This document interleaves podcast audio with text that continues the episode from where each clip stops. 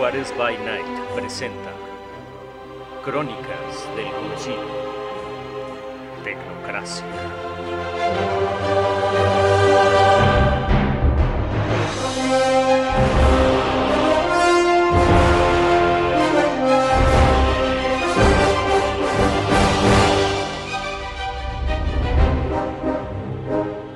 Episodio 21. En el episodio anterior, los agentes gozan de un ligero respiro después de la investigación del club nocturno lleno de hematófagos, que los dejó con más preguntas que respuestas, pero que de alguna manera creen que los acerca más a descubrir qué pasó con el asesinato del mago en la librería. El agente Cole, intentando usar el sintetizador de Cassandra para convertir la lata de Ercola en cápsulas de energía para su impresora Charlie, se encontró con el ratón de Cassandra, Ben, parado estoicamente frente al sintetizador y negándose a quitarse a menos que utilizaran el sintetizador para darle de comer primero. Te juzga, mira yo, nomás yo te recomendaría que me des 10 minutos antes de intentar hacer algo porque si no te va a morder. Estoy empezando a pensar que tu sujeto es más bien parte de ti. Estoy empezando a pensar que el agente es el ratón y este es su extra. Que la mascota es la doctora. Sí, sí, sí. Eh, eh, las órdenes por aquí, a veces. Cassandra se apresta a darle de comer al ratón para que los deje seguir trabajando. Ya sabes qué hacer, ya sabes cómo comportarte. Los pequeños ojos de canica de Ben brillan al ver su comida. La manera en que come y la mancha en el ojo en forma de monóculo lo hacen ver como un ratón refinado. Cole entonces logra sintetizar el refresco favorito de los agentes en cápsulas de energía. Mientras espera a que se termine el proceso, Cole arroja el informe de desempeño de los agentes sobre la mesa y activa el Drácula, acrónimo de Detección Remota de Anomalías en el Consenso utilizando láser de alta precisión que es un pequeño aparato que, entre otras cosas, le permite reproducir acontecimientos pasados a través de holoproyección láser. Ok, Jeffrey, reproduce las cinco peores cosas que pudieron haber salido mal. Aquí em, comencemos por la sección de Cassandra. Drácula hace una reproducción en miniatura de todo el club nocturno y primero se enfoca en el escenario de Cassandra, mostrando qué pasaría si el vampiro no se hubiera tropezado al atacarla. Se ve cómo mientras ella intentaba arrancar la pata de la mesa, el vampiro se arroja directo a su cuello y la muerde, mientras un Darwin desesperado no logra romper la puerta para rescatarla. Este pequeño trastapille de no haberse ocurrido y así acaba el primero eh, con una baja terrible. Siguiente. en el siguiente escenario, Darwin ataca al vampiro que se iba a llevar a Cassandra, pero subestima la fortaleza de éste y causa un exabrupto que desencadena una serie de situaciones donde la gente asistente y los vampiros del mezanín se dan cuenta de lo que está sucediendo, poniendo a los agentes en una situación muy precaria y peligrosa. En el siguiente escenario, la gente Rapellar y Barranco terminan siendo controlados por las habilidades mentales del vampiro del mezanín. En otro escenario, el vampiro ejerce control total de Dux, y éste, en un movimiento fluido, rompe una silla y entierra una pata afilada en el corazón del agente Rapelin. En otro escenario más, Cole imprime un par de armas de alto calibre de fuego de dragón, las cuales se ve en necesidad de utilizar en medio del caos de la evacuación de los durmientes. Finalmente, se ve cómo desbandan la amalgama y son aprendidos y esposados por agentes de la Unión para recondicionamiento. Pero todo, todo no logra. No los van a esposar y menos vamos a estar juntos. Ah. Yo solo te muestro lo que la entropía dice. Sí, y eso no es un procedimiento de la unión. Ojalá pudiéramos estar juntos. Oh. Bueno, esos son algunos de los posibles e, escenarios. Contestando tu pregunta, deberíamos estar Deberíamos estar más atentos a las habilidades de cada uno de nosotros en cuanto a sigilo, espionaje y manejo. Claramente aquí las personas que tienen mejor capacidades lingüistas son tanto Rapelier como el, como el agente Alejandro.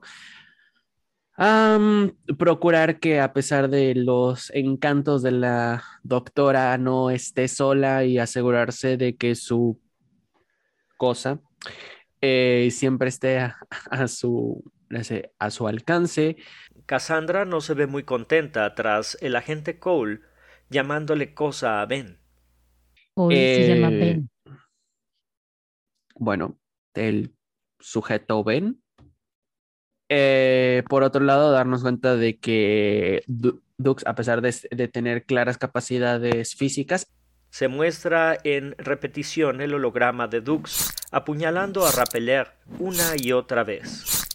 Probablemente. ¿Podrías demostrar cómo me asesina mi compañero de amalgama? Lo agradecería mucho. Gracias, es un poco incómodo. Inclusivo, tú sabes. De acuerdo. Cassandra voltea con Darwin y le dice: Igual que en Rusia el año pasado, güey. Tal vez no deberíamos, tal, vez eh, el agente Dux no debería estar al frente de una conversación o de una misión de una misión social. Además, aunque sigue bien el ritmo. Así que, según nuestra división. Pero claramente tiene el espíritu necesario. Miren nada más esa convicción. definitivamente. Ah... Eso contesta tu pregunta. ¿Alguien quiere más cerveza? Yo tengo una, digo, cerveza sí, pero yo tengo un escenario en donde pude ver que realmente pudo hacer todo muy bien. Mm, adelante. Cole le pasa el Drácula a Dux para que muestre su escenario. Se ve cómo todas las técnicas psicológicas funcionan con los hematófagos a la perfección. Todo sale bien. Entran y salen sin siquiera ser notados. Hmm. También siempre existe la posibilidad de que todo hubiera salido bien. Definitivamente. Digo, si Drácula lo muestra, es porque es posible. Para mí depende mucho de esa cosa. En general salió todo bien, ¿cierto? Con algunos bonos y demás. Ubicamos, tenemos información del que contrató al señor vampiro italiano que contrató a los vampiros con los que nos enfrentamos. Y ya se me olvidó qué sabemos acerca de ese vampiro que Rapelé dice que es un flambo. Nos dio, información del mago. El mago es un flambo. si no, Rapelé no. El mago flambo.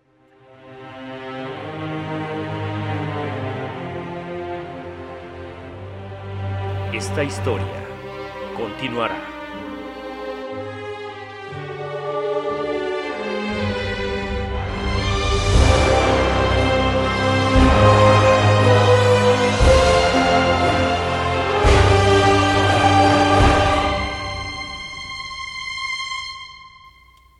Juárez by Night presentó Crónicas del Concilio, Tecnocracia.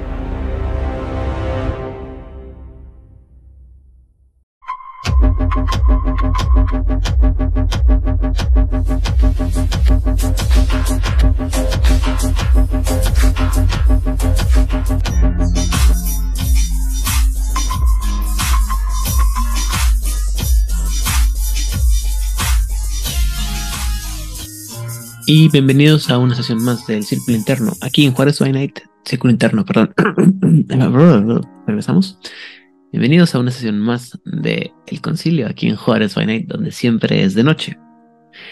Eh, el día de hoy, antes de empezar con uno de los últimos temas de este año, vamos primero a hablar de las noticias de la semana. Y bueno, esto no, la primera no es noticia como tal, pero cuéntanos, Hernán, ¿qué ha pasado recientemente en tu vida como rolero?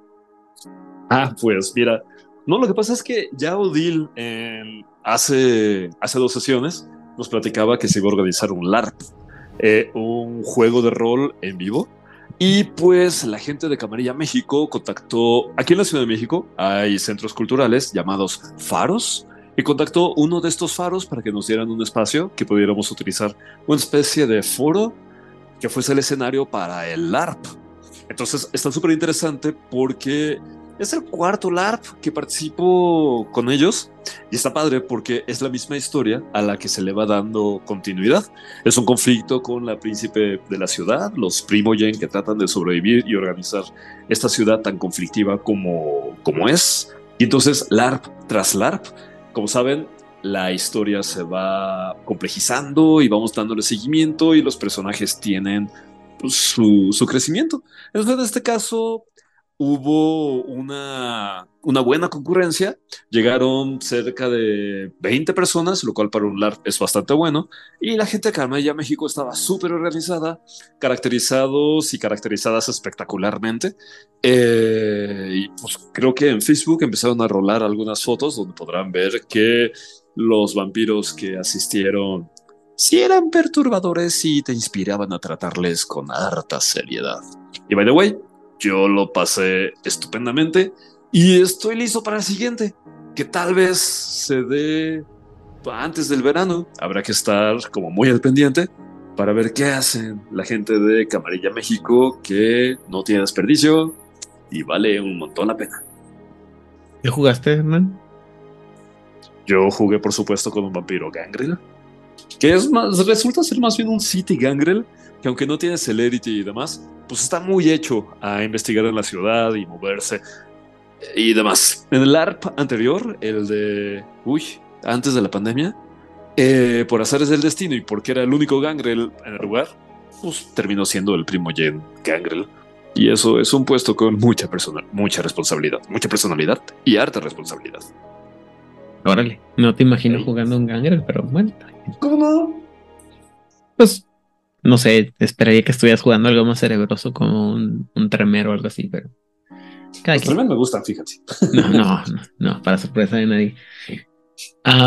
y bueno, pues la otra noticia que tenemos eh, es que, bueno, no sé a toda la gente, pero a la gente que apoyamos el proyecto de Werewolf the Apocalypse, uh, Retaliation, Revengeance, parte 4, la venganza de, de Ivan Drago, este, ya empezaron a mandarlo. Bueno, supone que ya no empezaron a mandar, pero empezaron ya a recolectar los gastos de envío de, para enviarte tu paquetito con tu juguete. Y la verdad es que, digo, no sé cuál, cuál haya sido el precio que le dieron a las otras personas. El mío, a mí me están cobrando 46 dólares canadienses, que son 33 dólares estadounidenses, o sea, como unos 600 pesillos por ahí más o menos, poquito más, poquito menos, por enviar el, cachorrito, ¿no? Pero eh, llegó un, pocos días después llegó un correo donde la compañía dice que, que querían checar con la, con la clientela que había pasado porque mucha gente está quejando de los, los precios muy altos, sobre todo en el Reino Unido, en Australia, y todo donde estaban este, distribuidos por una compañía que se llama BFI. Y bueno, este, que la, respuesta fue así como que ya sabemos que no, estamos ocupados en otras cosas y no nos habíamos fijado y este, bueno, pues solamente quería, entendemos que no refleja lo que estaba estimado originalmente en el Kickstarter, pero pues han pasado muchas cosas y bueno, vamos a cambiarle unas cosas y les damos unas opciones para poder ayudar con este problema, pero sobre todo para no tener que complicarnos nosotros con el con este pedo.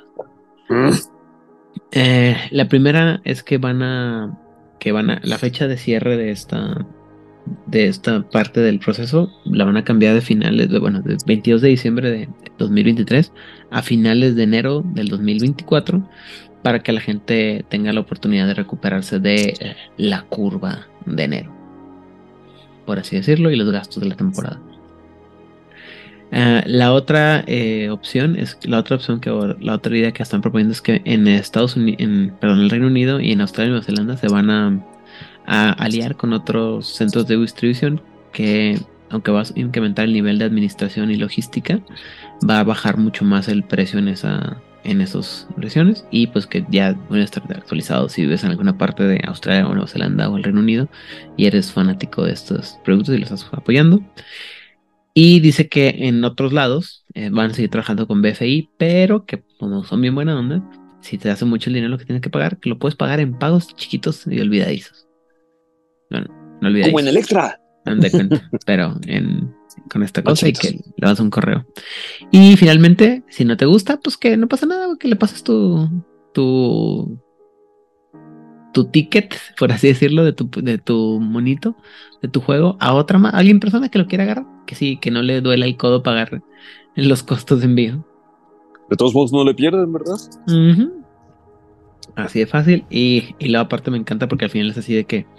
Y finalmente les anunciamos que tenemos a un nuevo güey que va a ser el que va a estar este, trabajando con estos pedos para que no, no estén chingando a nosotros, básicamente. Me preocupa porque no es la estrategia que genere más engagement hacia el público. Mira, uh, yo creo que mis sentimientos hacia, hacia FlyOS son muy, son muy claros. Todo el mundo sabe que yo no soy amigo de FlyOS y nunca lo he sido. Y conforme salen cosas y cosas como estas, cada vez soy menos amigo de FlyOS. Y bueno. Y luego me estaba acordando que en algún punto, según yo, este año era el año que iba a salir Bloodlines 2. Y no, alguien me dijo, no, es el próximo año, es el 2024. Y yo, ah, chinga, que no han dicho que a finales de este año. Pero bueno. Ya no voy a decir nada en contra de Bloodlines 2 porque la gente se enoja conmigo, me dice que soy demasiado pesimista.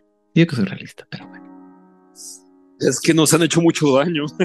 no somos pues nosotros, la borra no la arisca. Ajá, exactamente. No, no, nomás no avanza la historia y la verdad es que sí me. Han estado, digo, en tenemos en nuestro canal de Discord, tenemos nuestro servidor de Discord, mejor dicho, tenemos una sección, bonita sección de, de noticias, perdón, y han estado poniendo, Vladimir sobre todo, ha estado poniendo este, noticias sobre los proyectos y han estado poniendo los, los videos de los juegos de o los videos de los personajes posibles que vas a poder jugar como en este juego. Y uno de los que me alcanzó a ver, eh, alcancé a ver un poquito, es el del clan Ventru. Y me encanta porque estaban mostrando, bueno, no me acuerdo si es el del clan Ventru, no voy a mentir, pero me tocó ver que anunciaron el uso de la disciplina de Dominate o dominación para los que no les gusta usar la versión en inglés. Me encanta porque supone que el poder que puedes hacer con Dominate es ordenarle al enemigo que se trone el cuello. Y así como que eso no va en contra de todas las ediciones de la disciplina en la que dice eso que... Era como Dominate con Fortitude, ¿no? Mm, no, es que técnicamente, hasta donde yo recuerdo, no hay ninguna versión de Dominate que te permita hacer que el... ¿cómo se hacer algo tan contra natura.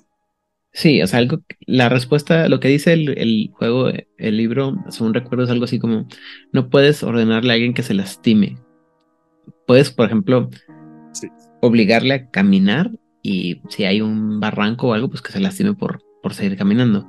Pero no le puedes decir así como mátate o dispárate y así, hasta niveles muy altos, según recuerdo, o con el uso de cosas como eh, majestino, presencia, perdón. Claro, o Sí, básicamente son las reglas de la hipnosis. Cuando hipnotizas a una persona, que se deje hipnotizar, no le puedes pedir que se mate, pero le puedes pedir cosas que tengan sentido, que le hagan lógica y que no tenten contra su bienestar. Su bienestar, o sea, es, que, pero me, insisto, y lo que me molesta es este, es eso, ¿no?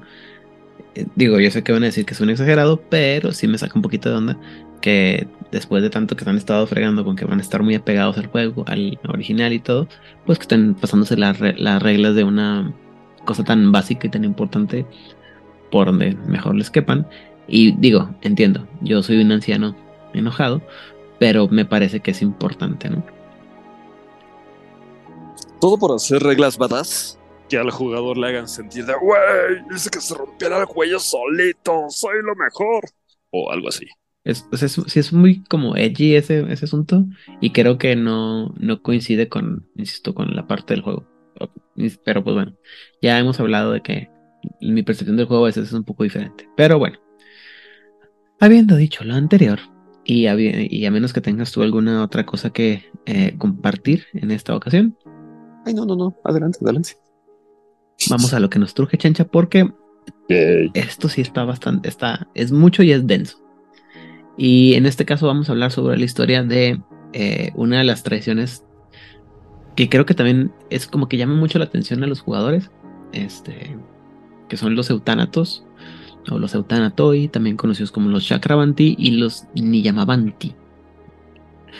Eh, y no, pregunto, este, también creo que estos son los que caen más fácil en el arquetipo de, ah, es que si juegas este eres el, el malo malote de Malolandia, el varas que todo lo puede. Algo así como el Punisher, pero con un poquito más de ¿cómo se llama? Brújula moral. Yo soy Darks. Tú eres Darks. Yo no soy tan darks. como tú. no soy tan darks. Este, sí, y el, y no sé, digo, tú tienes un poco más de experiencia que yo en mesas, pero siento que generalmente es una, una, una tradición que llama mucho la atención para, el, para los jugadores. Sí, claro. Para, para empezar, creo que cuando le pides que te dé arquetipos la o el jugador acerca de qué mago quiere, creo que un nigromante o un asesino no es lo primero que se le ocurre. Y sin embargo, cuando le planteas qué opciones hay entre las tradiciones, pues por supuesto que este parece que tiene un marquito rojo para que desalte, porque justo te, te permite sacar un lado darks, un lado oscuro que, no lo sé, en los años 80 y 90 era el super hit. Hoy en día no sé si sea tan valorable ahorita que la gente no ubica que Brandon Lee haya sido el cuervo y que películas como Dark City no son tan, no están tan fuertes en el inconsciente. Ah, perdón, te perdimos un momento. ¿Tan fuerte en el inconsciente? En el inconsciente colectivo. Sí, creo que los iconos ahorita, ahorita son otros y los arquetipos pueden ser interesantes en otra dirección. Y sin embargo, algo como el Chakravanti y la cultura hindú, por ejemplo, y Kali y demás, todavía creo conservan cierto encanto. Ahora, ¿tú consideras que los eutanatos son nigromantes como tal? O sea, nigromantes del, de la misma calaña y estilo que los, los sucios Giovanni? Mm, no, en lo absoluto. Tiene un manejo hacia el espíritu de los muertos, no tan fuerte como lo podrían tener los Hollow Ones. Hola, Insapna. Pero el uso que tienen de los espíritus, en lo absoluto, creo que va en dirección opuesta a la que te hacen los Giovanni. Los Giovanni son utilitarios con los fantasmas, con las almas, y pues las esclavizan. Mientras que los eutánatos justamente buscan que las almas de los difuntos sigan su recorrido y se trepen a la rueda del karma para que pues, vayan a donde tengan que ir, a según cómo se hayan portado. Esta cosa meritocrática que va al más allá. No, creo que van en direcciones opuestas. Sí, es que lo que siento yo es que los Chakravanti son más como el equivalente a un chamán, pero para los muertos, ¿no? O sea, es el, hal de ellos es como estar apaciguando espíritus, pero los espíritus de los muertos, no los espíritus con los que trabajan los cuentas naturales. Ajá. Sí, completamente. Y siento que también eso es una cosa así como muy de. Una de esas percepciones que siento yo que es muy, muy recurrente, la idea de que son nigromantes, cuando en realidad no son tan nigromantes, ¿no? Es una, especie como de, de cazafantasmas más que nada, ¿no? Sí, creo que el término de chamán queda perfecto como lo utilizaste, con la acepción del tipo de espíritus a los que se dirigen. Pero chamán está chido. Sí, sí, o sea, digo, eso es lo que parece. Y la verdad es que debo decir que en algún punto, como todo buen Echi Lord de los noventas, sí me gustó, me llamó la atención los, los, este, los eutanatos, pero ya cuando llegó la hora de hacer juegos y todo, ya les perdí un poco de interés. Entonces no estoy muy familiarizado. Por eso te pregunto a ti, porque digo, si son negromantes o nomás es como. Digo, porque la, la interpretación que tengo yo es más como del estilo de lo que voy a decir es horrible, pero es como la versión más, este, la versión mago de los vampiros del este, con este, este rollo de la rueda y que gire la rueda y todo ese borrote, de que vamos a, analizar un poco más eh, adelante, es decir, en el próximo episodio. Y este, y. Pero sí, mucha gente los considera, o siempre los, los retrata como. como nigromantes, ¿no? Sí, creo que tienes diferentes facciones y posiblemente toquemos eso en la próxima ocasión. Porque, en efecto, el asesino tipo eh, Assassin's Creed perfectamente puede encajar en un eh, todos un Chacaravanti y demás. Pero también el Bocor en, en Nueva Orleans, el Mago Voodoo, que levanta zombies y así, también puede ser un Eutanatos. Entonces, depende de en qué lugar se posicione en el manejo de las almas de los difuntos, en primera, y en segunda el tipo de idiosincrasia, porque no podemos pensar que todos los chakravanti o todos los autónatos vengan de la religión hindú. que sería la que está pegada a la rueda. Espérese usted en un momento, en ese punto, aguánteme las, las cabras, porque déjeme, le digo que está usted aquí. Bueno, no no. Largo de aquí. Muy bien, este, vamos a hablar entonces de la historia de los eutánatos. Ah, como ya mencioné, los eutánatos que también son conocidos como los, bueno, el, el plural es eutanatoi porque es este griego y en griego las el como campus y campi. Ajá. El plural se hace que termine en i y este también conocidos como chakravanti que significa la gente de la de la rueda o los niyamavanti que significa la gente de nuestras reglas. Este tiene una historia un poco extraña que es en realidad una cosa muy sincrética de las historias griegas, celtas e hindús y agárrense los pantalones porque esto se va a poner bien interesante como las maromas que dan para juntar esta historia. Pero bueno, vámonos al inicio de los tiempos, o más allá, antes del tiempo. Dice que todo empezó cuando la, rueda de la existencia pasó de estar, de ser un, diversa a ser una unidad. Y dice que en ese entonces eh, empezaron a ver eh, las entidades conscientes de otras épocas estaban, tenían, que tenían varios nombres, como pudieran ser Brahma, Shiva, Akasha eh, y demás. Tenían una, estaban ahí en el, en el vacío, ¿no? Sin forma. Y este vacío creó un sonido, que es el sonido que conocemos como el, el Om o el Abu, que es, el, es la, como la fuente, el, la fuente divina, ¿no? El, sí, el del origen de todas las cosas, ¿no? Y de ahí salen estas criaturas como los, uh, los Danu y Don, el Trimurtri, Trimutri, perdón, y los, los titanes griegos, ¿no? Que son estas como entidades cotónicas así primigenias que eh, los, eh, los eutánatos identifican como los puros. Lo el problema dicen es que estas gentes, estas criaturas eran tan grandes y estáticas que es, el universo este, estaba ahogado con su existencia, ¿no? Y este que el, los hubo unas unos, estas criaturas primordiales que tenían que sacrificar el mundo, el, la, la, división del mundo, para poder este, implantar un mundo que fuera más, eh, ¿cómo se dice? De nuevo, más, más este, como fragmentario y que mm. otras personas pudieran eh, este, existir criaturas. ¿Cómo? Habitarlo, existir. Me gusta existir. Y entonces dice que los eutánatos eran este tipo de personas que entendían que para eh, que tenía que haber un tipo de sacrificio para que las cosas pudieran este, moverse y que ellos eran los que estaban enfocados a tomar este sacrificio, ¿no? Siendo el sacrificio de que pues tienes que matar cosas para que las cosas puedan este, moverse, ¿no? Sácalo. Porque si no, pues las cosas, las, las criaturas, los seres eran eh, estáticos y eternos y por lo tanto sus destinos no se podían este, entrelazar y cambiar.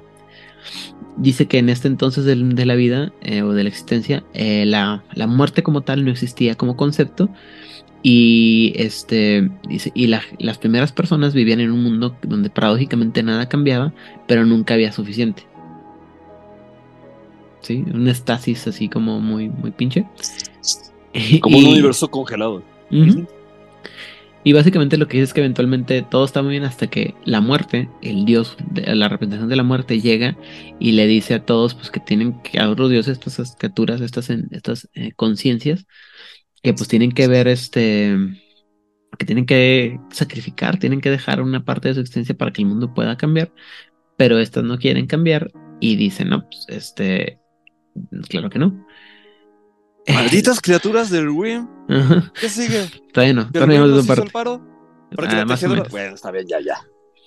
Dice que el, el, la muerte decidió que el, secreto de la muerte tenía que ser compartido con todos, con todo el mundo, pero los otros dioses se, opusieron y él peleó con la muerte pelea con los otros dioses y rompe la estasis que tenía la estación a la, a la creación, perdón, en una bajo su yugo, pero a un precio que era que todas las cosas, aunque son eternas y perfectas por, eh, en sí mismas, tendrían siempre, eh, la frase que usa en inglés están, dice que están pesadas hacia la muerte, o sea que tienen un imbalance hacia la muerte. Y según los eutanatos, esta es la razón por, por lo que la entropía tiende hacia la muerte y la destrucción, eh, hacia, perdón, la muerte, a la destrucción y la corrupción, como en la forma del Yor, en lugar de solo el balance. Eh, dice que lo que perciben ellos es que el dinamismo trae todas las cosas de existencia, la, estasis las fija en los estados eh, rígidos y hace que la rueda se mantenga girando, y, pero la entropía se hizo demasiado fuerte y dando, dio una tendencia todo hacia la corrupción y, la perdición. Pero, ¿dónde? Que me costó un montón de trabajo entender qué significaba la entropía para Hoyt Wolf y un día por fin la entendí. Y entonces entré a la prepa, traté de pasar física con el entendimiento que tenía de la entropía y resultó que no, tenía nada que ver. Y dije, diablos, me vieron la cara. He concluido, gracias. y básicamente lo que dice es que la tradición piensa que la entropía es un componente vital de la, de la creación, con la cual no podría haber historia, no muerte, y, por lo, y no habría muerte tampoco, pero por lo tanto no habría una, una vida verdadera, ¿no? Y bueno, vamos a dar un salto en el tiempo hacia el, el año 4000 antes de Cristo. Buena época. Donde se supone que el, cambiamos de las, las criaturas o los seres vivos pasan, los humanos mejor dicho, pasan de las creencias animistas a una precisión un poco más eh, abstracto de lo que es el, los ciclos de naturaleza y con lo cual los sacerdotes empiezan a enseñar a la gente morales, empiezan a, crear augurios y a hacer eh, los ritos funerarios, ¿no? Y básicamente dice que lo que pasa es que poco a poco esta gente, estos sacerdotes empezaron a convertir en la, en la gente, bueno, eh, en la gente que llevaba las cosas a la dirección correcta para que la gente pudiera tener un poquito más de comida, pero también un poco más de menos de enfermedad, ¿no? O sea, es asegurarse que las cosas estaban limpias y pulcras para que todo el mundo pudiera eh, avanzar, ¿no? Y que así es como comienza la magia, tomando pequeños, pequeños riesgos para tener pequeñas este, recompensas hasta que eh, llega un, una, ¿cómo se llama? Un gran reto, ¿no? Eh, lo que se llama una comaza o una decisión destinada, que es cuando eh, los el grupo de los arios emigra a la India a través de lo que se llama el paso Kiber o Khyber y ellos traen una idea, eh, una, una, cultura muy nómada y brutal y la idea de que sus dioses son solamente almas purificadas, eh, por un, un, avatar, un humano que se ha mezclado su alma con lo divino y que básicamente pudiera ser este un, un dios en la tierra, ¿no? Hay todo un rollo de eh, lo que hacen los arios cuando llegan a esta parte y la verdad es que como no le creo mucho a la, a la veracidad de la histórica de todo esto, no lo voy a compartir. Ni no lo voy a poner. poca fe. No, pues no. Pero básicamente lo que dice es que para este entonces, cuando, cuando la, el, la humanidad pasa de ser de nómadas a, a sedentarios, como nos enseñaron en la escuela, también cambian un poco sus creencias para tomar en cuenta el ciclo de la vida y de la muerte, lo cual tiene todo el sentido del mundo, ¿no? Ya no es, claro. ya no puedes ver lo mismo y tienes que tener cuidado. Eh, y dice que las, eh, básicamente los grupos que, son los predecesores de los, de los eutánatos van a combinar sus religiones y sus dioses van a ser un poco más complejos, van a dejar de ser como ideas este, generales para convertirse en deidades específicas, individuales, que pueden ser creadores o destructores, generosas o crueles, o vengativas o justas y donde empiezan a ver el flujo del tiempo como un ciclo de vida y muerte con las acciones teniendo con las acciones que cada uno toma toman teniendo una repercusión kármica. Eh, y aquí te explican un poquito de la cómo funciona lo de las las castas hindús eh, de, eh, de dividir a las gentes no también de, con la cual no me considero ningún experto y por lo tanto no voy a hablar de cosas de las que no sé, pero dice que básicamente las personas que estaban más cerca de la muerte, aquellos que manejan los cuerpos, los carniceros, los sacerdotes asesinos y los y similares, están hasta más abajo de la, del tótem social y que es de donde salen los eutánatos, son estos herejes que vienen de la creencia de que estas cosas que son consideradas profanas, como el, el manejar los cuerpos muertos o el asesinato de otras personas, son necesarias para que la, rueda siga moviéndose y, eh, y, por lo tanto tiene una, un propósito virtuoso. Y dice que estos, de estos individuos donde, que están dispuestos a violar los tabús de la sociedad eh, para poder aliviar el dolor de los otros y ayudar al destino, eh, al, a que el destino siga su curso, es de donde salen los primeros eutánatos. Qué interesante. Yo me hubiera imaginado que de inicio sería una casta ascendida, iluminada, y no, empiezan desde abajo para ir escalando en una dirección distinta. Eso creo que es muy interesante, ¿no? Porque como dices tú, o sea, casi todos, bueno, hasta ahorita casi todos los que hemos visto, hemos visto dos o tres este, tradiciones y casi todas se, se refieren a sí mismas o traen un origen donde ellos son figuras muy importantes en sus religiones, en sus grupos sociales, y muy elevados y muy considerados como sacerdotes, como jefes, como líderes. Y aquí el caso de los eutanatos, pues son gente deleznada, ¿no? gente alejada de la, de la gloria, por así decirlo. Empiezan como con un voto de humildad. Ah, básicamente. Pues ni siquiera es, a veces ni siquiera es un voto de humildad, no es simplemente el hecho de que, sobre todo, insisto, no me, no estoy, no soy ninguna autoridad, no soy doctor en esto, pero hasta donde yo estoy enterado, las, en India las castas son hereditarias, ¿no? Entonces, si naces eh, como un brahmin, eres un brahmin, si naces como un intocable, eres un intocable, o sea, y no hay forma de salirte de esa, de esa área, ¿no? Sí hay forma y creo que en la actualidad tratan de generar un esquema eh, político más democrático, pero las tradiciones pesan más que cualquier proyecto social y aparte es así como, o sea, está, ¿cómo se dice? Está muy ingrained, este, es, una parte muy... Arraigado. Arraigado, gracias, de la sociedad, ¿no? Por ejemplo, digo, yo sé que no es, este, es el peor ejemplo del mundo tal vez, ¿no? Pero en, en esta serie que se llama La teoría del Big Bang, tenemos un personaje que es de la India, ¿no? Que es Rush. Sí. Y, y Rush, de repente hay, episodios en los que sale la y, sale el resto de la familia, ¿no? Y, pues ves cómo son de la India, ¿no? Entonces me acuerdo que hay una escena muy una parte en la que le toca volver a convivir, no sé si con su hermana o con alguien más que dice, y siempre decías que yo era, era un intocable, ¿no? Que era un, o sea, como forma de bullying, le decía que era un, una persona de la casta más baja, ¿no? A pesar de que supone que son de, de cartas de la. O sea, la lectura es que Rush es un personaje de la cultura o de las de alguna de las castas más o sea, adineradas o que tienen acceso a más a muchos privilegios que el resto de la. y lo denigran cambiándole la casta.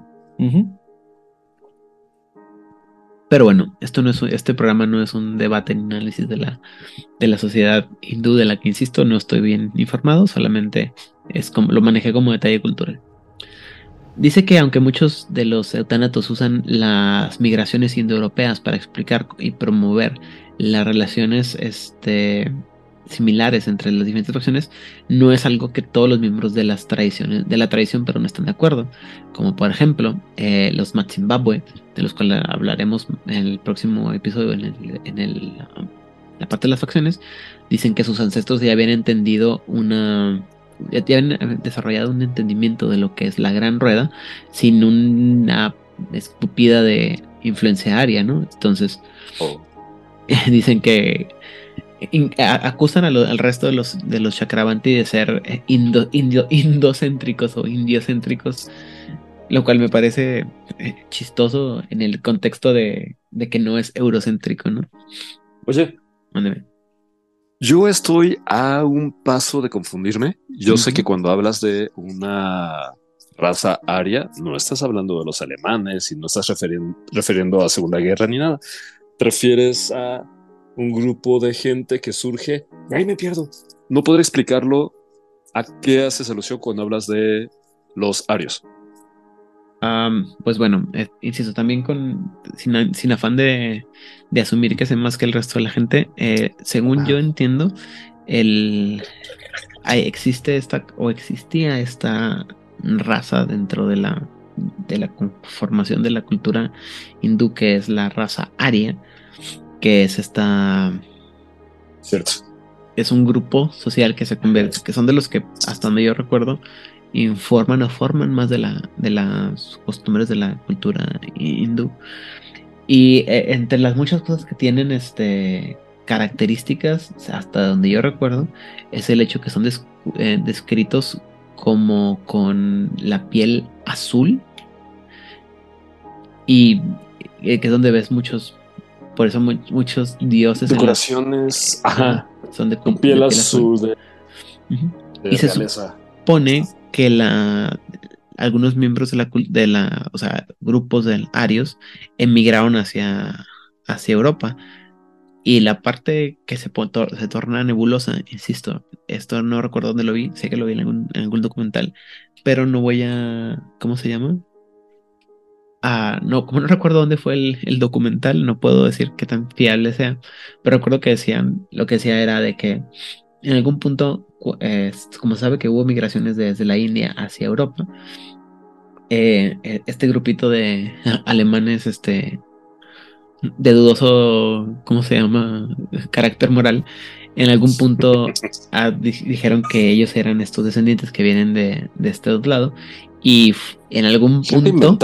Ajá, y en algún punto, no recuerdo cuál es la matemática ni cómo funciona, pero el punto es que ellos deciden o equiparan el color de la piel azul de estos, estos, esta raza aria con el, el color de la piel blanca que ellos tenían. Entonces, es una matemática medio rara, insisto, no recuerdo dónde lo vi, no me da mucho caso, pero por ahí va la cosa. Oh, por, eso toman el, por eso toman el nombre de, de raza aria y por eso toman el símbolo que ya todo el mundo conocemos. Ok, pero tiene sentido porque algo que le critican a Gandhi es que Gandhi decía provenir de la verdadera raza aria y mm. que la privilegiada y hombre superior era el que provenía de la India. Gandhi era una figura muy interesante. La verdad es que no estoy muy, este, tampoco muy versado, pero supongo que como una, como una figura tan, como muchas de las figuras importantes de la historia humana, seguramente tiene muchos aristas y dimensiones que claro, claro. son difíciles de definir. Muy Totalmente. Muy bien. Después vamos a dar un poquito más de un brinco hacia, el, hacia adelante, hacia el año 950 a.C., donde empezamos, eh, vamos a ver ahora el otro lado de algo que ya platicamos anteriormente, cuando empezamos a hablar de las tradiciones, específicamente cuando hablamos de la hermandad acásica, cuando eh, básicamente empieza lo que se llama la guerra de los Himalayas. Y básicamente te dice que los acásicos eh, se juntaron con los, eh, los y, les y los acásicos les enseñaron el mundo, la naturaleza transitoria del mundo, mientras los tánatos y los eutánatos les enseñaron que todo tenía o actuaba en base al karma, ¿no? Y este dice que había una este básicamente hubo una diferencia filosófica entre los grupos tanatóicos que estaban en el lugar y mientras estaban caminando un, hermano cásico conocido como Tigre Blanco eh, le tocó ver como un este un curandero llamado Ranjit empezó a matar gente eh, por cuestiones de, misericordia, porque eran personas que están demasiado enfermas para poder sanarse, y pues quería evitar que em, eh, pasaran esta plaga en la región de Bután, una plaga que estaba en ese entonces. Y pues Tigre Blanco se enojó y le pegó a, le dio un zape a Ranjit, pero le dio un zape tan fuerte que lo mató. Y básicamente eh, acusó o se justificó diciendo que los estos cultos estaban matando a aquellos que se oponían a las prácticas de, eh, de ¿cómo se llama? del tigre de los acásicos básicamente. Y Tigre Blanco regresa y le empieza a platicar a sus eh, compañeros de las prácticas corruptas de, los, de la gente como Ranjit, que es Neutánatos. Eh, la hermandad acásica decide coordinarse para defenderse y ir destruyendo los, los cultos eh, ¿no? Y como ya hablamos, ya dijimos cuando hablamos en el culto cásico, dice que esto es una guerra que duró años bueno, siglos, donde los magos de cada, de ambos lados del bando hacían, usaban su conocimiento de la reencarnación y de las almas para eh, reencarnar con sus memorias y poder seguir peleando con las, este, los rencores de años, de siglos, ¿no? O sea, hay gente terca y lo que le sigue. y luego están los autánatos, exactamente. Gente, vayan a terapia, es en serio, es su amiga. Ya no están en la sec, como diría Maritano hace mucho tiempo. Muy bien. Vamos a dar un brinco un poco más todavía más avanzando. 50 años nada más. Eh, en el año eh, perdón, 850 a.C., cuando lo que se, se, conoce como la Rueda de las Espadas comienza, cuando un grupo de estudiosos tanatoicos empiezan a documentar las vendetas entre los guerreros que nunca han tenido, eh, nunca han tenido el gusto de conocer o de desconocer, y básicamente empiezan a, a, ¿cómo se llama? A a meterle más sazón a las, al odio que tienen en la reencarnación de almas y le están pasando este, este odio a otras generaciones, ¿no? O sea, porque les empiezan a básicamente a indoctrinar a otros a que odien a otros magos que ni siquiera conocen, pero así como que, ¿qué? ¿Tú eres Hernán Paniagua? Yo, tú mataste a mi, a mi, a mi maestro hace 300 años, entonces yo, Aidan Rodríguez, voy a defender. Pues no me importa, yo sí me acuerdo. Lo divertido de esta parte, divertido entre muy grandes comillas, es que dice que en esta parte se inventaron varias innovaciones mágicas como las artes necrosintéticas que creó. ¿Es rápido? ¿Eh? A ver, dilo tres veces rápido. Ni de pedo. en el espejo. Eh, básicamente lo que dice es que esto ayudó a que algunos de los Hidran, eh, una de las facciones, se convirtiera en los vampíricos Nagaraja, lo cual llevó a que estas eh, también crearan a los, a los Naraki, que son unos eh, tipos de, de, nefandis eutánatos, eh, los, um, y los Apadharma y los Bis, Bisbadagni, que son básicamente eutánatos influenciados o poseídos por demonios, según le guste a usted. Pura gente bonita. Sí. Seguimos un poco hacia adelante, en, 500 años, en el 535 a.C. dice que el Buda Sakayumi eh, encuentra, alcanza la iluminación y en su presencia y, sus enseñanzas llevan a varios eh, despertares eh, espontáneos y en ese momento de paz ambos lados de la, de la guerra empiezan a negociar pero básicamente como los estanatóicos estaban también un poco este, desorganizados y eh, acostumbrados a pelear, solamente, dice que solamente un grupo muy pequeño agregó, se, se puso de acuerdo, aceptó este cese al fuego, por así decirlo. Y después va a haber este, las guerras como la Noche de Fana en, mil, en, perdón, en 514 a.C., donde sale, donde se da el origen del Ali Batín. Mientras que entre el año 500 y 384 antes de Cristo son conocidos como los años del velo, donde se ven eh, varios este donde no se puede ver bien lo que pasó porque hay, como algunos hechizos de tiempo que, que hacen difícil ver esta parte del tiempo y para evitar espionaje de otros magos. Así de chido está el asunto. Yo creo que a un escritor les quedó mal y dijeron, póngale niebla. Yo creo que tenían que avanzar la historia y no sabían qué hacer. Sí, apúrate, apúrate. Aplicaron la Silent Hill, llenamos de niebla para que nadie, para que nadie sepa que no podemos programar bien. O sea, también aplicaron una especie de Star Wars de somehow Palpatine. Eh, Palpatine regresó. Ajá. Muy bien. Vamos a darnos un poquito más adelante. Dice que finalmente en el 354 a.C., Vedavati, fundador de, los, de la secta de los Natapas, y el gran, este, el gran cosechador Subranamanian, el líder de, los, de, la, Sapin, de la Sapindia Sadananda, aprendas ese nombre porque es muy importante, van a manifestarse en lo que, en lo que se conoce como el Shivasakti Ayavatara, o el avatar de hierro, que es básicamente se encarnaron a, Shiva y a Kali en, así en formas así como de, de Megazord, en pocas palabras, y le dieron en la madre al último, eh, ¿cómo se llama? Cuartel acásico que quedaba al, al sur del Ganges, para por fin dar, dar fin a la guerra con los acásicos. Y con eso se juntan estas dos sectas que estaban separadas y toman el nombre de, del, o el, forman la base de lo que se llama el Chakravanti, que va a ser la primera encarnación completa, moderna, de lo que serían los eutánatos más adelante, y la primera vez que los magos de la muerte tenían un nombre y una identidad en común. se morían por tener ese nombre y esta identidad en común. 27 años más adelante, o sea, en el 327 de Cristo, Alejandro, Alejandro el Grande o Alejandro Magno quiso conquistar la India y llevaba con él sacerdotes de, de, Grecia y de Persia que iban cuidando, entre muchas otras cosas, que cuidaban a los muertos para este en la campaña, ¿no? Y los Chakravanti vieron estos sacerdotes y dijeron, hmm, estos chavos tienen ideas que me parecen interesantes.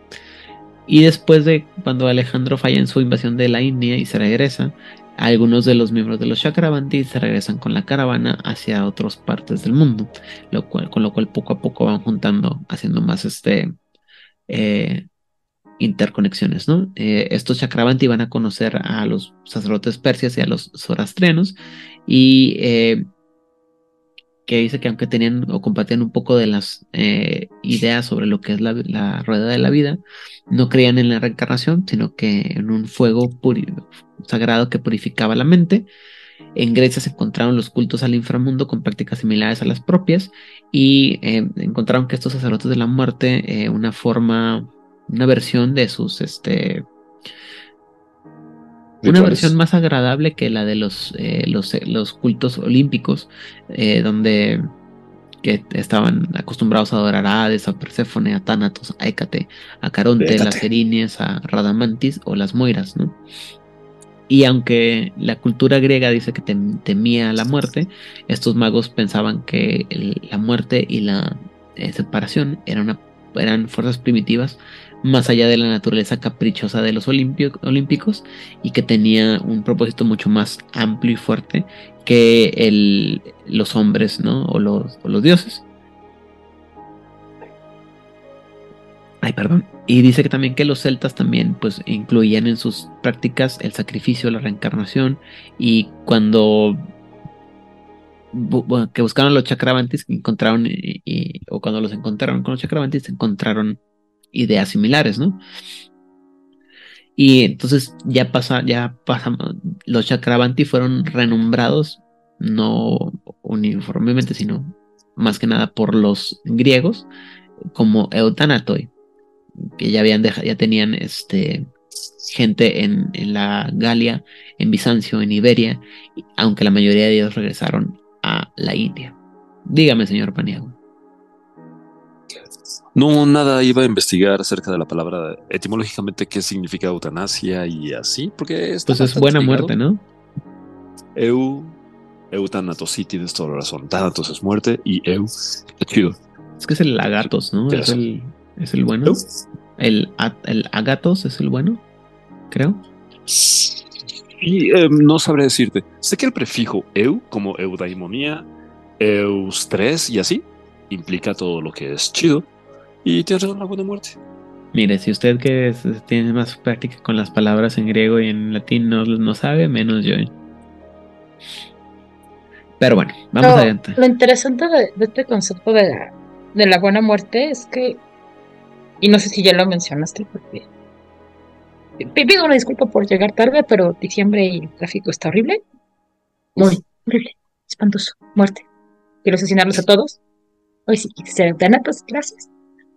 Eh, pero, por ejemplo, eh, durante mucho tiempo en la Edad Media y en mucho tiempo también en la época colonial, una buena muerte, al menos en la zona hispánica, tanto en la península como toda la, todos los virreinatos y reinos de América, se consideraba que era que alguien muriera en su casa, en su cama, rodeado de su familia.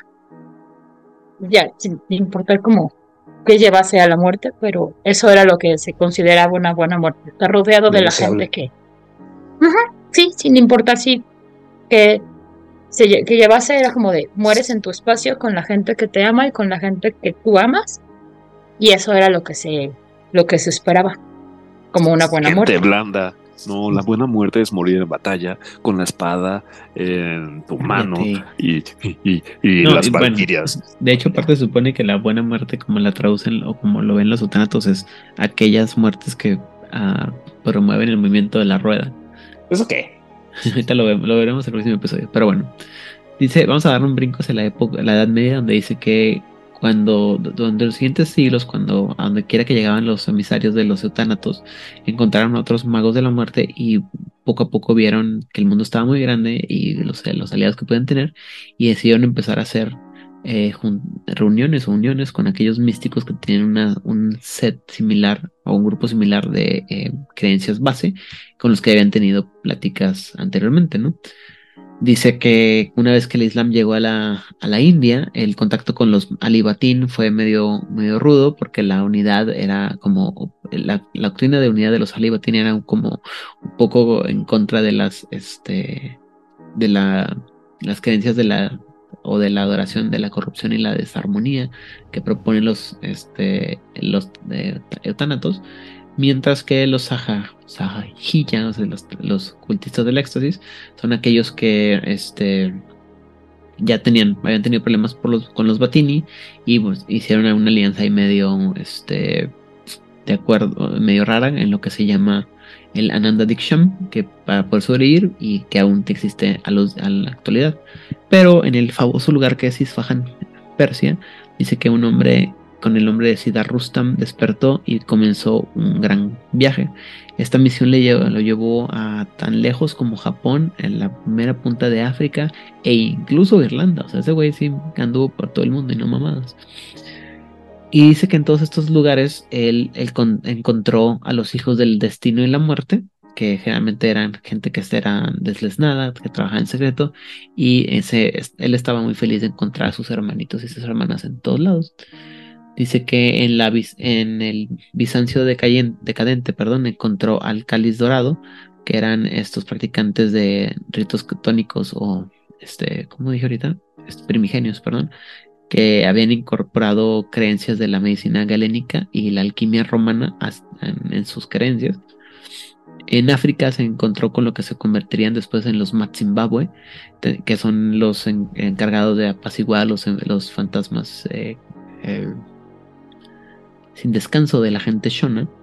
Y, y también, es, eh, pero durante el día son sanadores y... Eh, pero por la noche son justicieros, En Irlanda se encontró a las a las Morrigu, las Morrigu y de, de, caras ensangrentadas y la gente que cumplía sus designios y su mensaje era más sencillo, ¿no? O el mensaje que él tenía era muy sencillo, no estás solo.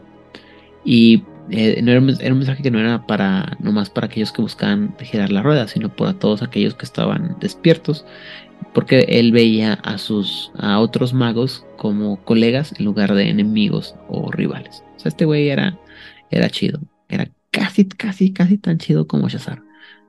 No tanto, pero ahí la llevó. Lo intentó.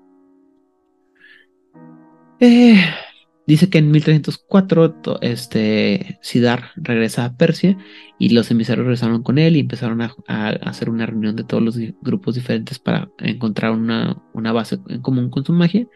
Y la, este, esa reunión se considera como el primer Samashti o, la, o esta, también el, el Kumatha rojo, es decir, esta decisión o este momento pivotal en la historia como llamamos ahora, un evento canónico de la, de la historia del, grupo, ¿no? Eh, dice que los, eh, los invitarios estuvieron debatiendo durante 18 meses y después otros días eh, en todo a través de, de, ¿cómo se llama?, de mensajeros, hasta que llegaron a lo que se, se conoce como la rueda de... No, esperen, la rueda de las ocho de ocho. ¿Es como la rueda de San Miguel? No, la rueda de ocho puntas de la ley, también conocida como la codona, que eh, básicamente describe sus, sus, ¿cómo se llama? Sus creencias básicas. Y, y, ya con esto estamos preparados para la siguiente kumaza, que es la, la, el concilio de los de nueve, el concilio de las tradiciones, básicamente. Dice que para cuando llegó la, gran convocación a Chakravanti en una tradición poderosa con miembros a través de, todo el mundo conocido, y en 1425 Shazar llega con ellos primero Primero para honrar la, alianza antigua entre los dos grupos, es decir, los cultistas y los eutánatos, y después para buscar este, místicos que pudieran ayudarlos a defenderse en contra de la Orden del Arzón y unirse a la gran convocación. Dice que la verdad es que los Chakravanti están demasiado bien organizados para sufrir la misma este, visión paternalista que les pegó a los cuentasueños y que fueron ellos y que ahí fue cuando se unieron con los Matzimbabwe y incluso cuando otros este, tradiciones como el, coro especial y los acásicos que tenían eh, ganas eh, odiaban a los Chakravanti porque eran los que, insisto, los que se ensuciaban, los que tenían este eran, pues, eran de los plenados, sabían que cuando necesitaban, pues ahí estaban para entrar a los chingazos, ¿no? Y por lo tanto, al final, el, eh, la tradición fue aceptada en la tradición, más que nada, en la consejo, más que nada por necesidad, y muchos de los místicos que se unieron eh, eran ya este, exiliados de otros grupos. Dígame, Odil. También eh, no hay que olvidar que dentro de un montón de culturas y tradiciones, la gente que se dedica a la parte de tratar y tocar a los muertos es considerada gente impura y sucia y siempre es como de vete para allá porque estás tocando gente muerta, guacala, que aquí se me va a pegar algo. Entonces, más allá de que esta gente procurara la buena muerte, el hecho de que también hubiera grupos que se dedicasen a, a tratar directamente a los muertos y a tocar a la gente muerta es como de, ay, no, este, o sea, sí me caes bien y todo, pero, pero como que allá de lejitos me vas a querer mejor y mejor nos juntamos contigo. Así es. Eh, dice que para poder enfocarse en las similitudes que tenían con otros miembros de la, del, concilio decidieron llamarse a sí mismos los eutánatos, que se llevaba del nombre de los giradores de la rueda eh, griegos que usaban a sí mismos, ¿no? O sea, la buena muerte. Y aunque muchos este, no les parecían otras tradiciones, pues necesitaban a los al final del día necesitaban a los eutanatos. Eh, necesitaban un grupo de, magos que actuara cuando se pudieran, cuando otros no, no, este, no pudieran y que eh, pudieran hacer lo que otros consideraban un tabú. Es decir, necesitaban a su volver, en pocas palabras. O como en todos lados, eh, tenías a, Pegaso, tenías a Cisne, tenías a Andrómeda, tenías a Dragón, y tenía que llegar el chingón, ¿no? Que sí, que de Fénix, a meter fregazos. Y... Pues es que alguien tiene que ensuciarse las manos y ah. ahí que le gustó ese rol y dijo, pues para eso soy bueno. Así Está bien. Eh, dice que los líderes que fueron escogidos para presentar los otámetros fueron Chalek o Kalek, el jaguar negro, Persepaza, Metiadusa, Feodora y Cygnus Moro. dice cuál? y dice que gracias al carisma del, último, a Cygnus Moro, y, la, y, el, ¿cómo se llama? el apoyo de parte de los visionarios de Cronos y los Verbena, la nueva tradición fue aceptada y se les dio el asiento de entropía en el asiento de, perdón, en el concilio de los nueve, o en el concilio de las tradiciones. Este, no voy a meterme tanto en, qué pasa, pero lo que debemos saber es que Moro va a ser parte de la primera cabal y fue un héroe. Tan así es que incluso cuando fue traicionado por la, perdón, torturado por la orden de la razón, nunca se rindió y nunca se dobló. Y eh, su, su, muerte fue, el, fue lo que ah, en inglés es vindicated, en español es este revalorizó o este... ¿Reivindicada? Reivindicó a los eutánatos, ¿no? O sea... Y dice que fue tan así, tan noble su, su, sacrificio que incluso la orden de Hermes y los Batini lloraron por él. Y con lo tanto, la oh. tercera cumaza estaba, había pasado. Con lo cual llegamos a la época de la, del descubrimiento que dice que aunque la, muchos de los eh, eh, muchos de los eh, magos africanos y mayas se les unieron.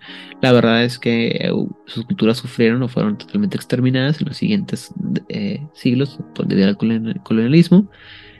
Y Grecia, Macedonia y Albania caen en las manos del Imperio Otomano, mientras que la India seguía siendo regida por el Imperio Mughal con un poco más de tolerancia.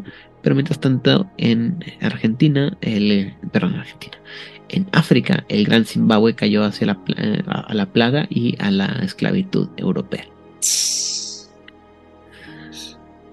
No se preocupen, todo falta un buen, más que ya no puedo respirar, tengo la nariz un poco ligeramente tapada, si suena un poco este, mormado es Mormado.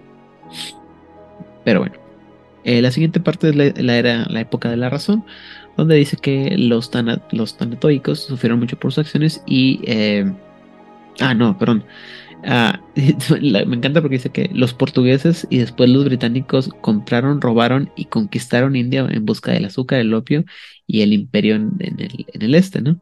Y por lo tanto los tanatoicos sufrieron mucho y eh, es cuando se hicieron muy populares los, este, los cultos Tugi de Cali que se rebelaron contra los poderes este, británicos, que ya hemos platicado de esto en otra de las tradiciones, creo que lo vamos a de los estáticos, ¿verdad? Sí, sí, con los estáticos, que se rebelaron los, los Chakravanti. Bueno, una facción de los Chakravanti. Y dice que muchos, aunque muchos de ellos son eran, en realidad todavía personas no magos, eh, había muchos eternos entre ellos, como la consanguinidad de la eh, felicidad eterna, que decidió que se iba a alejar un poquito de la, de la, del liderazgo de la, de la tradición, eh, la, la, la, consanguinidad de la eterna, de la felicidad eterna, es la que les dije que se aprendieran el otro nombre, ¿sí se acuerdan? No. ¿Cómo les dije? ¿Cómo se dice? Murieron. Eh, Ashidaka. No, eh, Ashidahaka no. Es este. Ay, ¿dónde estaba? Les dije un nombre bien raro en. en, ah, Sapindia Sadananda. Ay, claro, lo tiene a punta de la lengua. es, más fácil, es más fácil decir la, la casa de Helicar. ¿no? no es lo mismo, pero sí. Bueno, básicamente, básicamente. Híjole, estoy seguro que alguien en algún lado va a decir, no, no es lo mismo. Herejes. Herejes. Bueno, no era lo mismo, pero ya para esta época era lo mismo. Sí, Absolutamente. Apoyo la emoción. Muy bien. Eh, ¿dónde, me quedé? Porque me tuve que regresar. Muy bien. Pero básicamente la casa de Helicarpo, bueno, la consanguinidad, dijo, pues necesito, déjenme, déjenme cuidar mis pollos y ahorita regresamos. Y básicamente se perdieron en el, muchos de ellos se perdieron en, en la, en, ¿cómo se llama? Se convirtieron en un instrumento de asesinato por venganza y control. Eh, dice que los, mientras tanto los europeos, los ciudadanos europeos no lo está yendo mucho mejor y básicamente la orden de la razón le estaba pegando a, todos los estados por todos lados. La paradoja creció y las, las maldiciones o los hechizos que lanzaban se les regresaban y este causaban problemas, ¿no? Y como la medicina era muy, muy cara en ese entonces, los pacientes de los eutanatos en Europa estaban muriendo. Ah, y dice que aquí lo, también una cosa que pasó es que ya no había líderes este, como identificables, individuales, a los que los Chakravanti pudieran eliminar. Entonces tenían que, no podían andar matando comités o planteles completos, ¿no? Tenían que eh, decidir qué hacer bien, porque aparte muchas veces, eh, digo, este, no, o sea, eran simplemente gente siguiendo órdenes y matarlos era matar inocentes que era en contra de lo que decía los principios de los eutanatos, ¿no? Dice que el, el celtismo en, Irlanda fue este, destrozado o, ah, consumido pues por el... Em, debido a todas las reglas que se instalaron en Irlanda y cuando llegó la gran hambruna en Irlanda pues, se eh, desarrollaron los barrios pobres, la contaminación, las, eh, las fábricas, el abuso, el, bueno, el, no el abuso, la explotación del, de la labor o del trabajo de los, por parte de los niños, la enfermedad, la pobreza y la ignorancia creció y poco a poco eh, la fe que ellos este, que necesitaba para combatir no, no era suficiente. ¿Right? ¿Todo bien? Absolutamente. Qué caray. Muy bien, ya vamos a llegar a la parte interesante, se los juro. y vamos a ver, en la época victoriana dice que en el Samashti de 1832, Samashti siendo la reunión, 1832, Cenix de los Matsimbabwe les, les dijo que a todo el mundo que el asunto que es lo que está pasando en el mundo moderno en ese entonces no era la ciencia, sino la gente que llevaba las manos que tenían, dirigían la ciencia, ¿no? Y que el objetivo no era destruir el nuevo mundo, sino cambiarlo a que fuera un mejor mundo. Y cuando llegaron los cuentos de las pasiones, la muerte y el deseo, la gente, los durmientes, los no creyentes o los no magos, no despiertos, quedan inspirados y se rebelaban en contra de la oscuridad de la nueva era. Lo cual em, dice que em, ya empezando el romanticismo, y en ese entonces Senex eh, em, se inspiró eh, para poder debilitar el, ¿cómo se llama?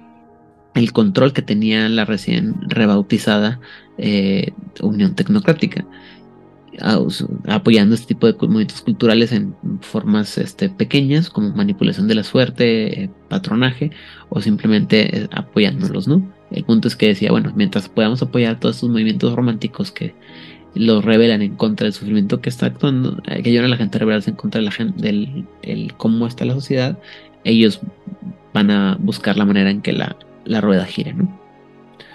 Con lo cual llegamos a, el, a la historia moderna, donde dice que el oh. siglo XX y las guerras mundiales solamente este, les confirmó a los girantes de la cuerda, los Chakravanti, una cosa, que la época de hierro, el Kali Yuga, estaba acabando y que con eso eh, la rueda había llegado a su época final de, de, de, ¿cómo se llama? De atrocidad y violación o corrupción de la rueda. Pobrecitos, no sabían lo que venía. Pero bueno, en fin. Eh, dice que durante las, este, la Segunda Guerra Mundial los eutanatos estaban actuando como espías, eh, médicos y soldados eh, que buscaban, ¿cómo se llama? Cortar las ramas de los árboles que estaban siendo podridos, ¿no? Y al final de ellos, de la Segunda Guerra Mundial, lograron convencer a las, a las otras tradiciones que se opusieran en contra de la corrupción nefándica que estaba controlando a estos alemanes de, mal, de mala este, calidad moral que habíamos mencionado anteriormente. Y la tecnocracia también ve la luz, y con eso se hablaron con el Concilio 9 y acabaron con los caídos. Dígame, señor Losornio. Sí, cabe mencionar que, que eh, la única tradición que inició siendo antagonista del eje desde el inicio de la, guerra mundial, fue precisamente, fueron los Chakravanti, eh, ya que pues, no comulgaban con, con estas, estas ideologías. Y no sé si lo mencionaron al principio, este, curiosamente, los, los, dentro de la historia de los, de los Chakravanti está esta eh, eh, idea de que vienen de los arios pero no, no de los arios que, hablaban los nazis. Bueno, sí, pero no. Este, sino como de la encarnación original de esta raza eh, eh, que tenía conocimientos este, avanzados de tecnología y, este, incluso eh, algunas personas mencionan que probablemente eran los, los famosos habitantes de la Atlántida que tuvieron que emigrar a, este, al continente y, tenían este, conocimientos antiguos de hace más de 9000 años antes de Cristo ya este, hacían cosas así sobrenaturales. Entonces, este, es muy curioso esta, cómo, cómo se, se juntan estos dos conceptos y y bueno, obviamente después los nazis lo transgiversan y lo vuelven como un, aspecto este, de, intolerancia racial. Pero bueno, este, los, los Chakravanti fueron los, los primeros que se, se, enfrentan. Y también cabe destacar que había magos y, y tecnócratas apoyando al eje al principio.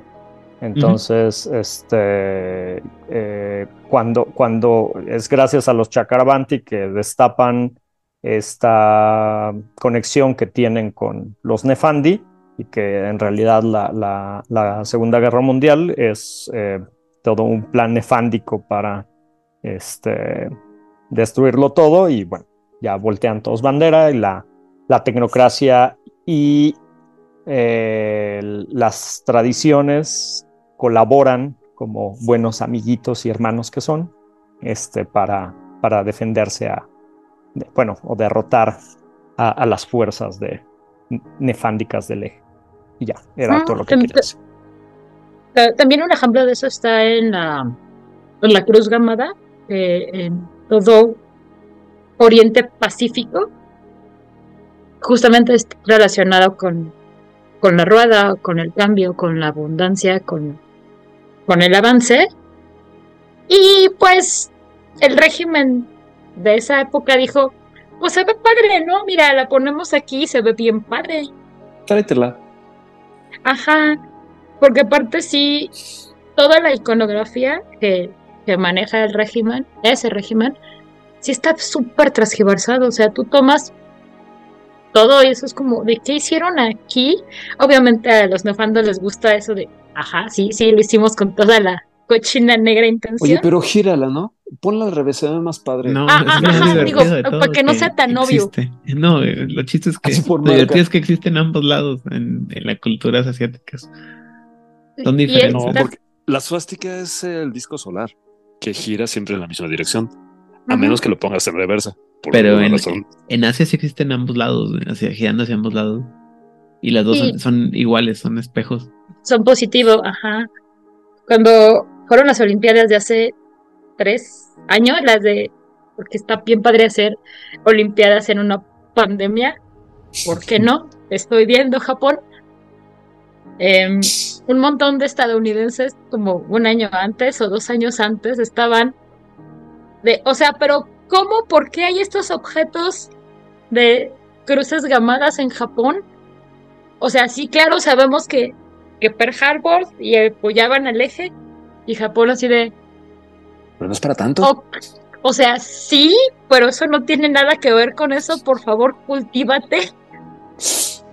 Y de hecho... Y es como de, pero ¿por qué no los quitan? ¿Por qué no voy a destruir mi templo de 500 años para que tú no te sientas ofendido por un objeto que para mí es sagrado y que significa cosas muy positivas? Por favor.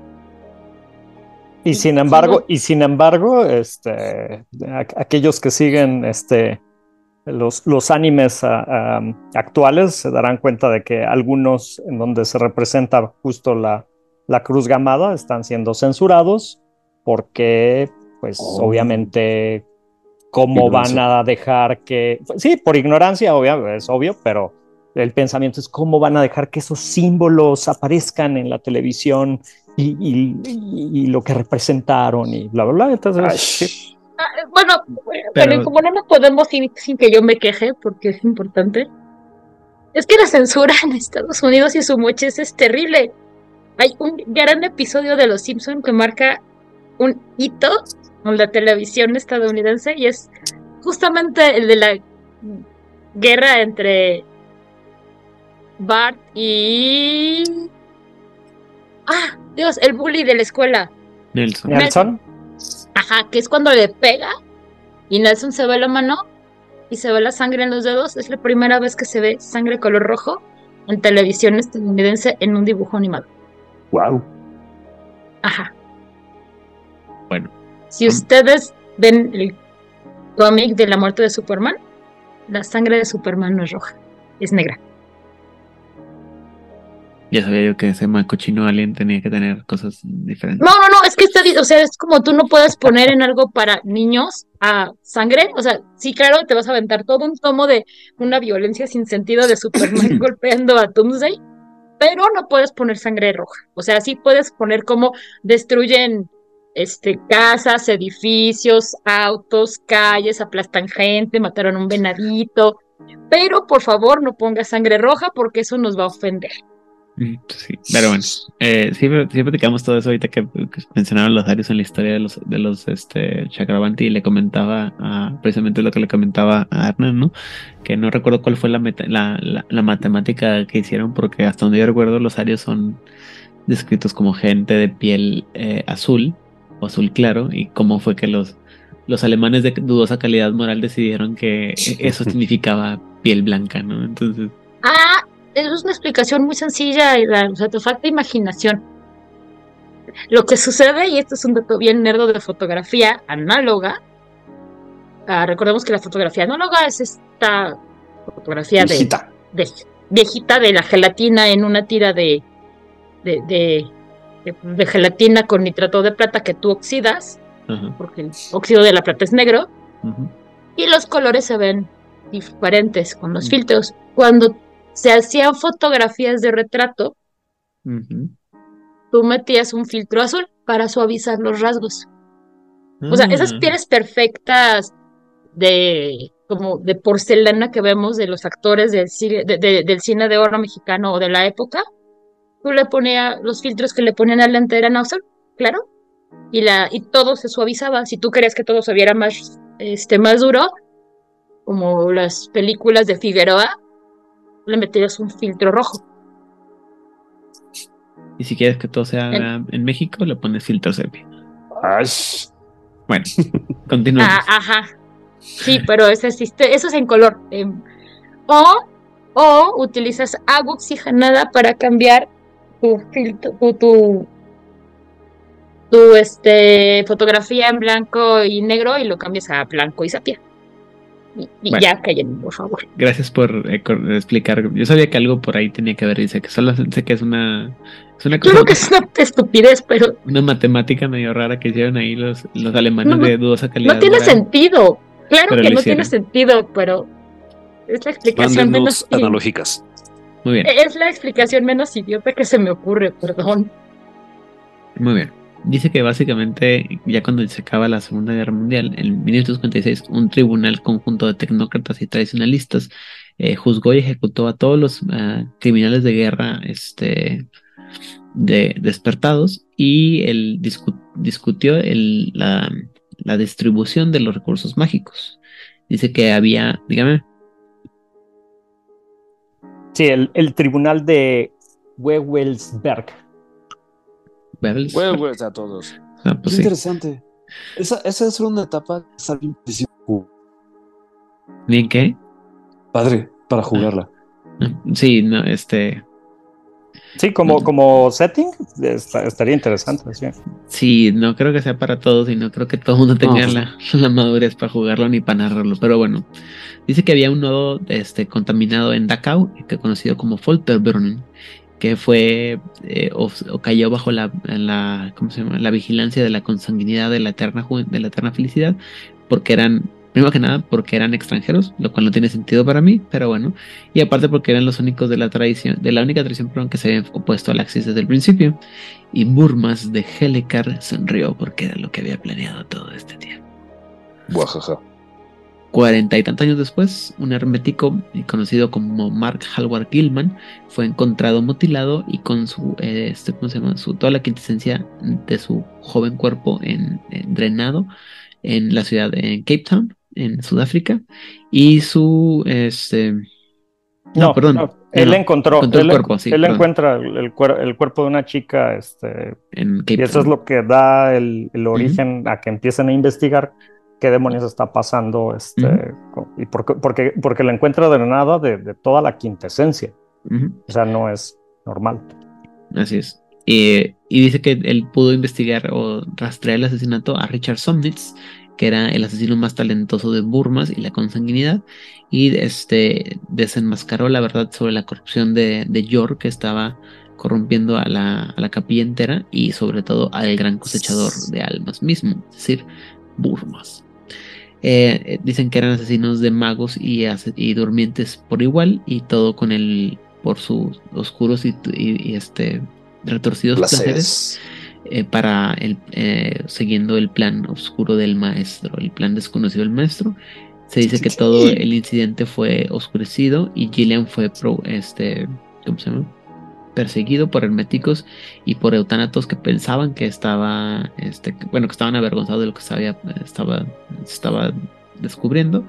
Y la investigación fue propuesta hasta 1996 cuando Burmas, los, perdón, cuando asesinos, los asesinos de Burmas atacaron a los de Arbena y a los hijos del Éter en el eh, y a los y eh, hicieron que el concilio arrestara a Theora Hetrick, Hetrick perdón, y básicamente de ahí es, es un desorden en, el que todo termina en que este, la casa de Helekar, que es la capilla como tal, este, que fue atacada por las traiciones, y Burma, siendo Burma bien chingón, se llevó todo, todo el, el ¿cómo se llama? El, el negocio fuera del, del, ¿cómo se llama? Del, del, del, del reino de la entropía. Eh, básicamente dice que los, los caballeros de Radamantes, una de las facciones, mató a todos los miembros de la, de la, de la consanguinidad. Y, y, un segundo. Y básicamente con esto se dio la. Que, que, por si se lo estaban preguntando, sí, este, provienen del caballero de, del zodiaco Radamantis de, de Wyvern. De Wyvern. sí, de ahí vienen los caballeros de Radamantis. Y con esto se expuso la corrupción de la casa de, de Helicar y la consanguinidad de la eterna felicidad. Y pues e, eso hizo que los, eh, los eutanatos tuvieran que darse cuenta de sus eh, de su lado oscuro y que eh, y ese fue cuando el, nuevo primus de la de la ¿cómo se llama? de la de la ah, tradición perdón sería Cenex en la cita del fantasma dígame Odin Oigan, vamos a tener un programa hablando de este sujeto tan horrible. Burma es el gran cosechador de armas, claro que sí, no solamente uno, sino tres, que serán solo, solo accesibles a todos aquellos que estén en el nivel más alto de nuestra patria. Bueno.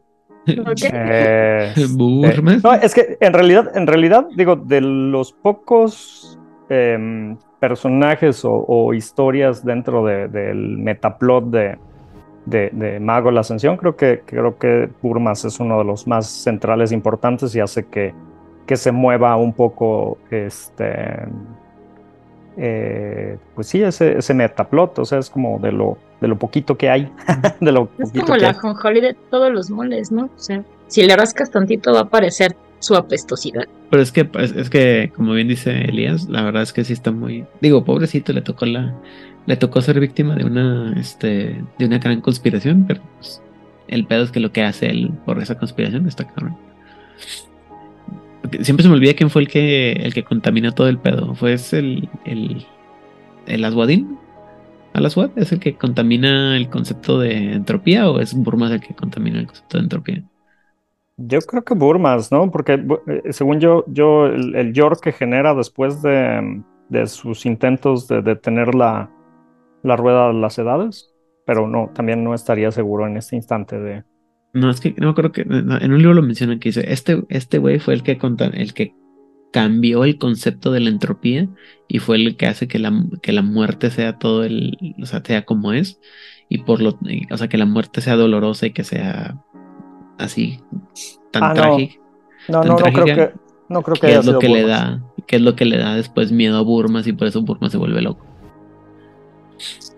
Sí, porque, porque digo, spoiler alert, el objetivo de Burmas es Detener la evitar la muerte. Porque le tiene miedo a morirse. Sí, o sea, el, más, el más chingón de todos los eutanas con toda la historia le tiene miedo a morirse. Sí, digo, es una, una ironía de la vida, pero, pero es que, es que digo, y, y, lo más extraño todavía es cómo se deja convencer por, por eh, estos dioses primigenios de que la, la mejor forma de lograr la inmortalidad es realmente destruyéndolo todo para entrar en una estasis eterna. Entonces. Sí, sí, o sea, De hecho, o sea, su jugador hizo una tirada y le salieron como 25 mil unos para detectar que lo que le estaban diciendo era como puro bullshit. Y sus 25 mil unos le dijeron, Simón, obviamente, tienen razón, todo cuadra.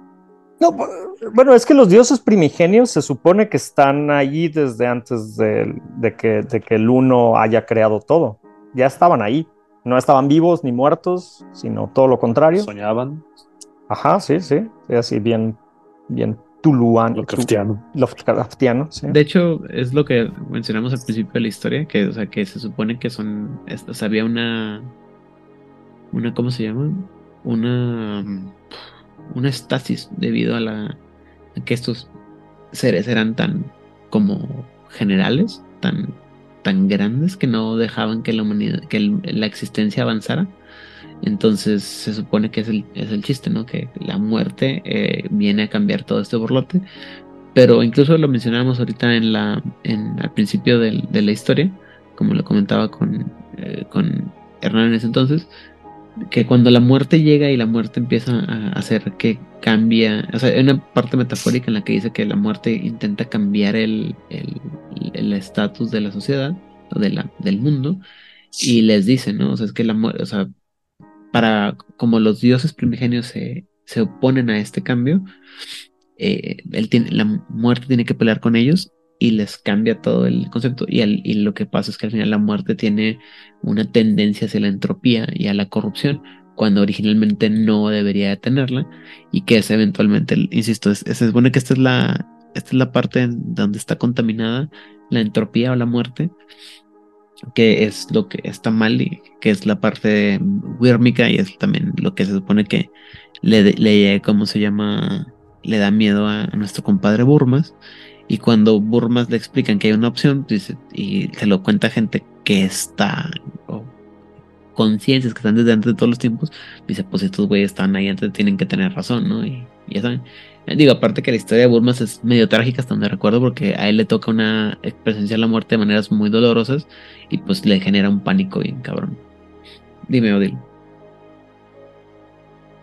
Hace mucho, mucho, mucho tiempo, en un país no tan lejano, llamado Argentina, ah.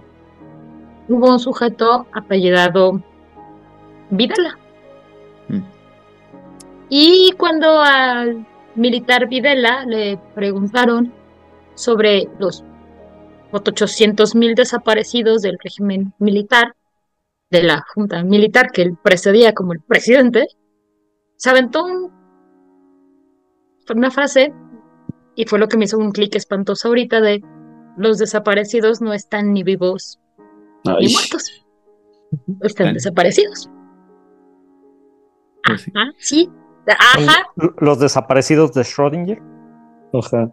Pues la bronca es que si te lo está diciendo el presidente de la Junta Militar, de, las dictaduras más horribles que ha tenido Argentina, está en una estasis espantosa porque la gente no puede tener un duelo porque no hay un cuerpo, no hay manera de poder cerrar ese ciclo. Y pues ahí se ahí se quedarán en una estasis muy incómoda y muy dolorosa porque la gente no puede avanzar, simplemente no puede ni cerrar, no puede hacer nada porque no hay no hay una prueba de que esa persona ya no vive. Entonces, Madre Santa, híjoles. Bueno, es una manera muy nefándica de, no morirse. Sí, sí, claro. Aunque, aunque bueno, sí, es, es, es, curioso porque Burmas justo iba en contra del el principio nefándico, porque eh, muchos consideran a Burmas un Barabi, pero eh, eh, los Barabis sí buscan la destrucción y la aniquilación total de todo, mientras que Burmas lo que quería era eludir a la muerte.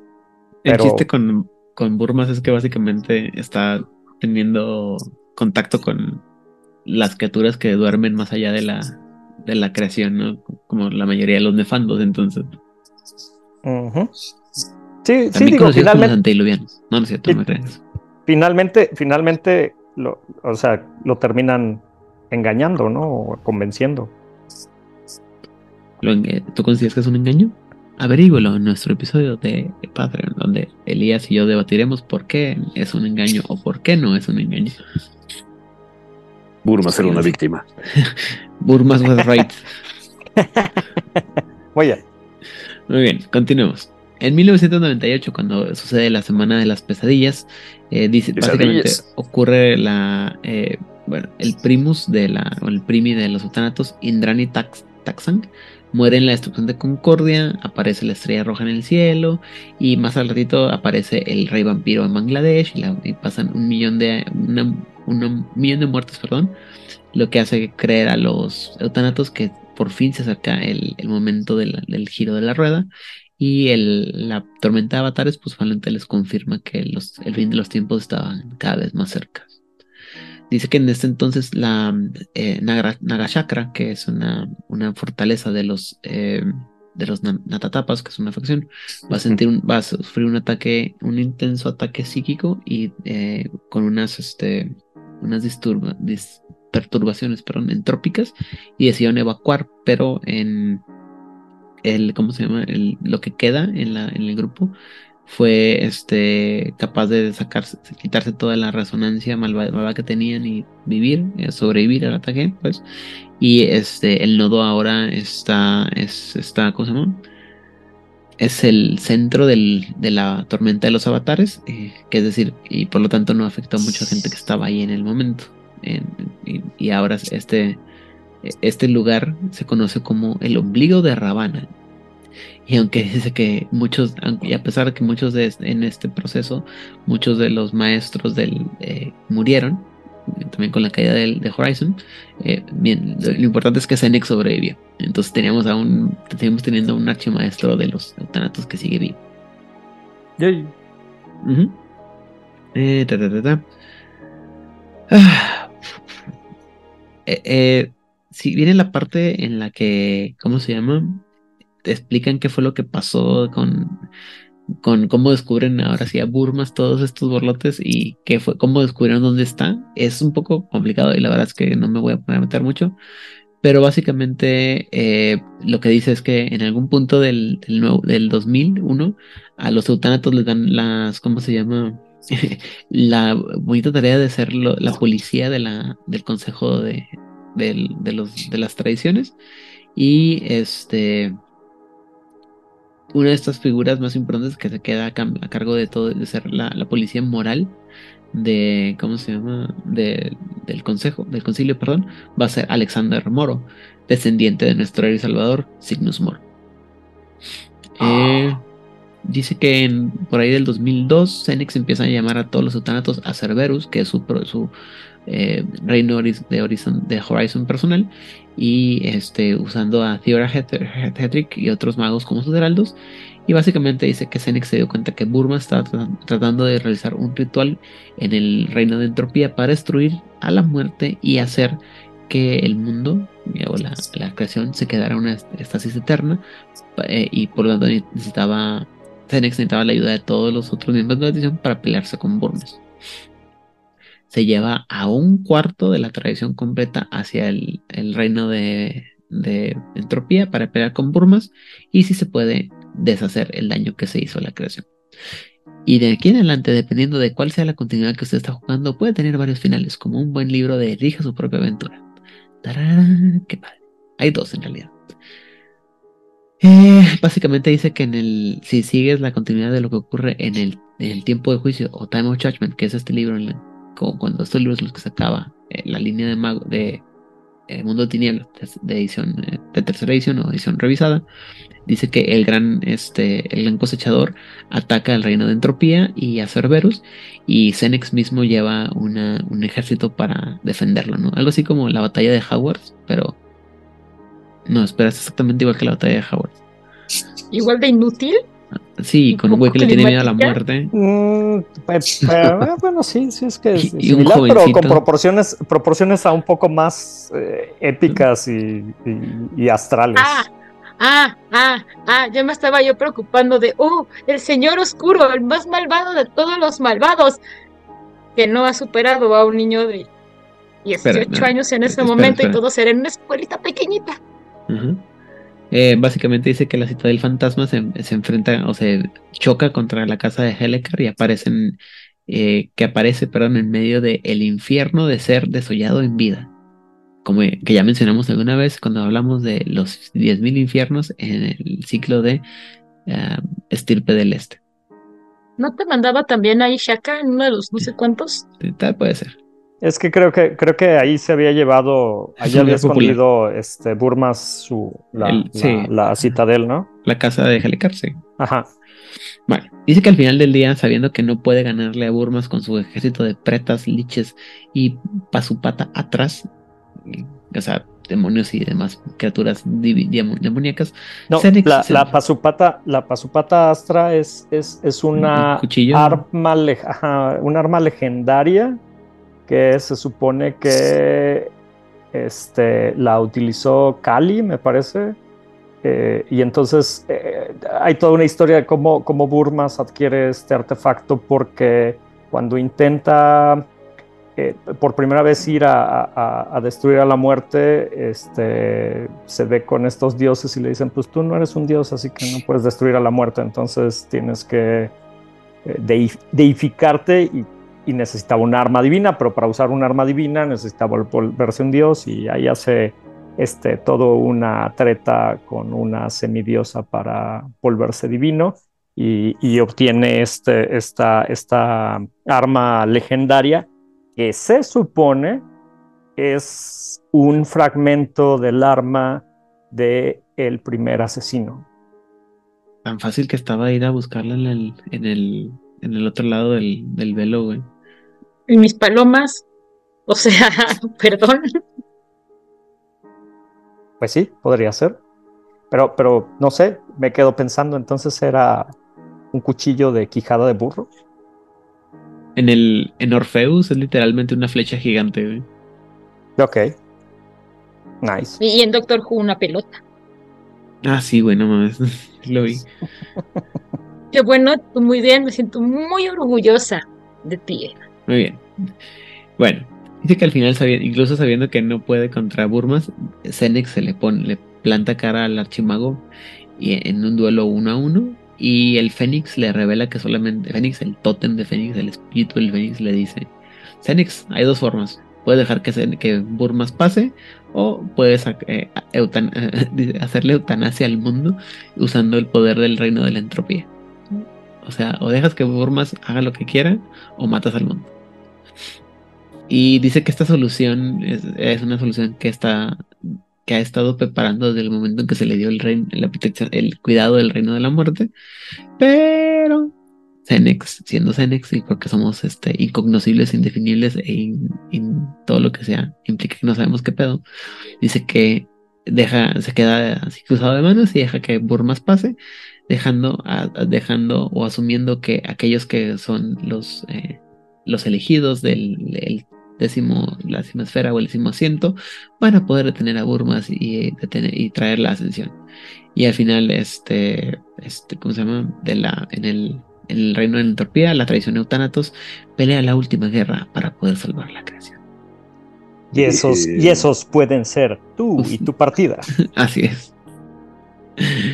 Eh, pero en la edición de 20 aniversario, eh, cuando con el surgimiento del, del concilio del Nuevo, Nuevo Horizonte, eh, algunos eh, buscan deshacerse del, viejo nombre porque eh, esto genera como grima en mucha gente y regresan al, al nombre del Chakravanti mientras otros prefieren cambiar a un, mejor dicho, sienten que el, nombre Chakravanti está tan cargado o tan, tan malo como el anterior, por lo que proponen un nuevo nombre que es el Niyamavanti y aunque se supone que no se sabe, todavía no se ha hecho la decisión.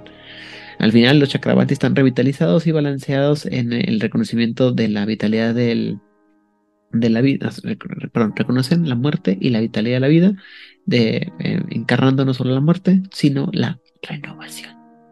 Chan, chan, chan.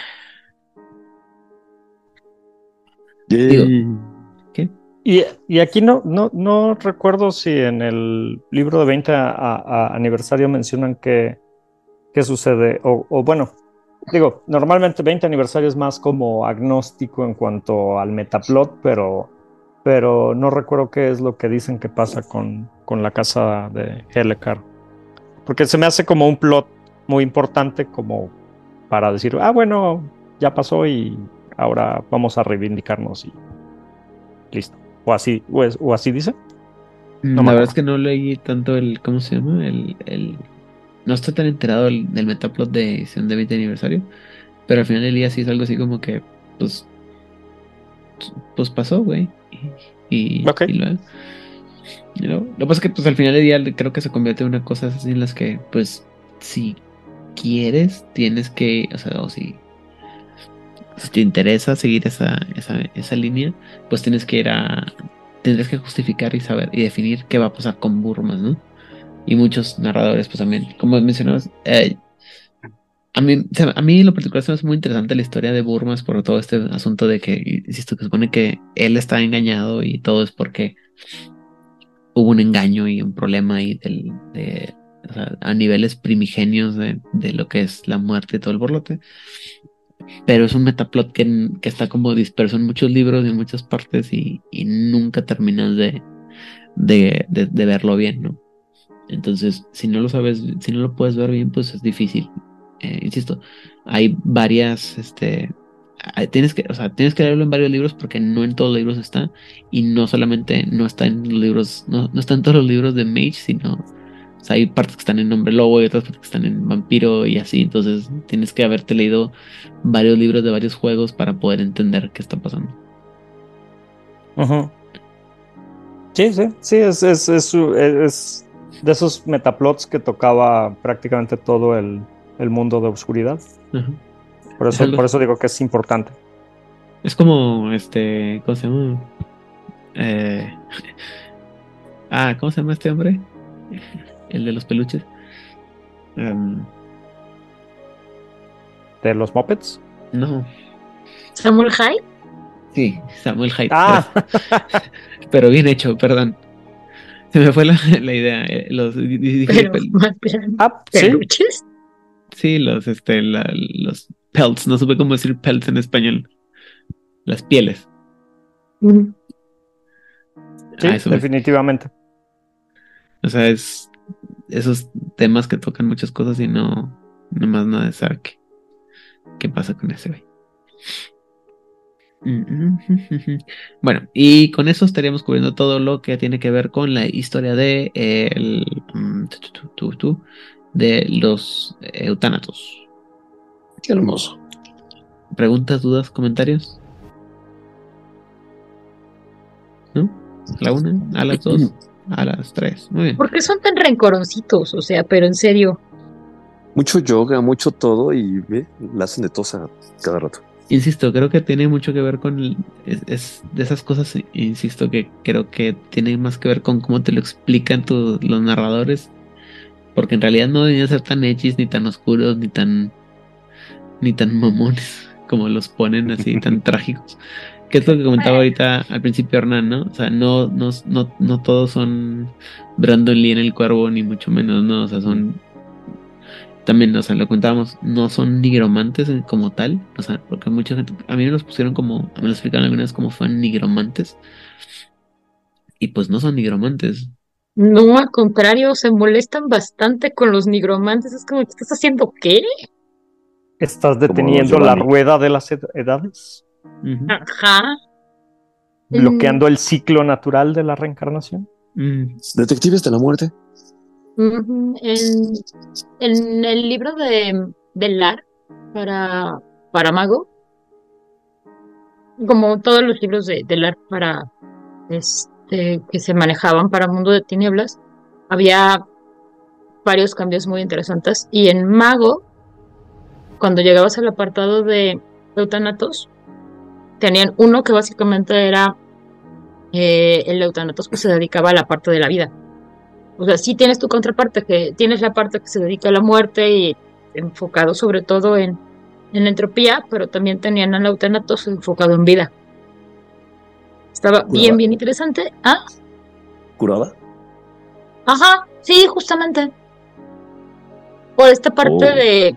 O sea, creo que estaba no sé quién lo haya escrito, pero creo que estaba muy cercano a la, a, la idea de los cuidados también paliativos, o sea, si veían que ya no era al ver si la gente realmente estaba preparada para, para trascender, para seguir con su ciclo, y si no era, pues, pues curarles. Y si estaba preparada para seguir con su ciclo, ayudarles a que su ciclo fuera de la manera adecuada. Y ya, pacíficamente era de, ah, bueno, esto no me corresponde, se lo mando a, un eutanatos que se encargue de, de la muerte. Pero si era un eutanatos de vida, sí era como ver esta parte de, de no necesariamente todo el ciclo de la vida necesita que yo lo corte. Teresa de Calcuta habría sido un excelente eutanatos. Se dice que en sus clínicas no curaba a la gente, sino que descuidaba en el paso en, el paso de su enfermedad hasta que morían. Bueno, pero también eso es pues, no entremos en la discusión de la señora porque aquí se va a poner muy feo y muy complicado. Pero vamos a quedarnos con la. Era, era un Eutanatos Barabi. Pero súper Híjole, fuertes declaraciones, Elias, pero sí bien fuertes, ¿eh? Pues yo pensaría, digo, porque, porque bueno, ya, Luego, luego platicamos de cómo no dejaba que la gente tenía que sufrir su enfermedad. Bueno, después de una, después de una rápida verificación, sí fue Alaswad el que contaminó el concepto de la entropía. Sí. Ah, genial, gracias. Sí, sí, Pero... decía que Burmas ya estaba temeroso por desde antes. Por eso. Desde antes. Tratando de evitar que tengamos, toquemos el tema ese, Odil, no te preocupes. No, no, no, no, no, lo que pasa es que cuando empieza a utilizarse ya de manera mucho más este común la anestesia, o sea, hace como un siglo, si no me falla la historia de la medicina más o menos, en algún momento se le pregunta al Papa en turno que qué opina de, del uso de la anestesia para el momento de tratar a la gente que uh, pues necesita la anestesia, ¿no?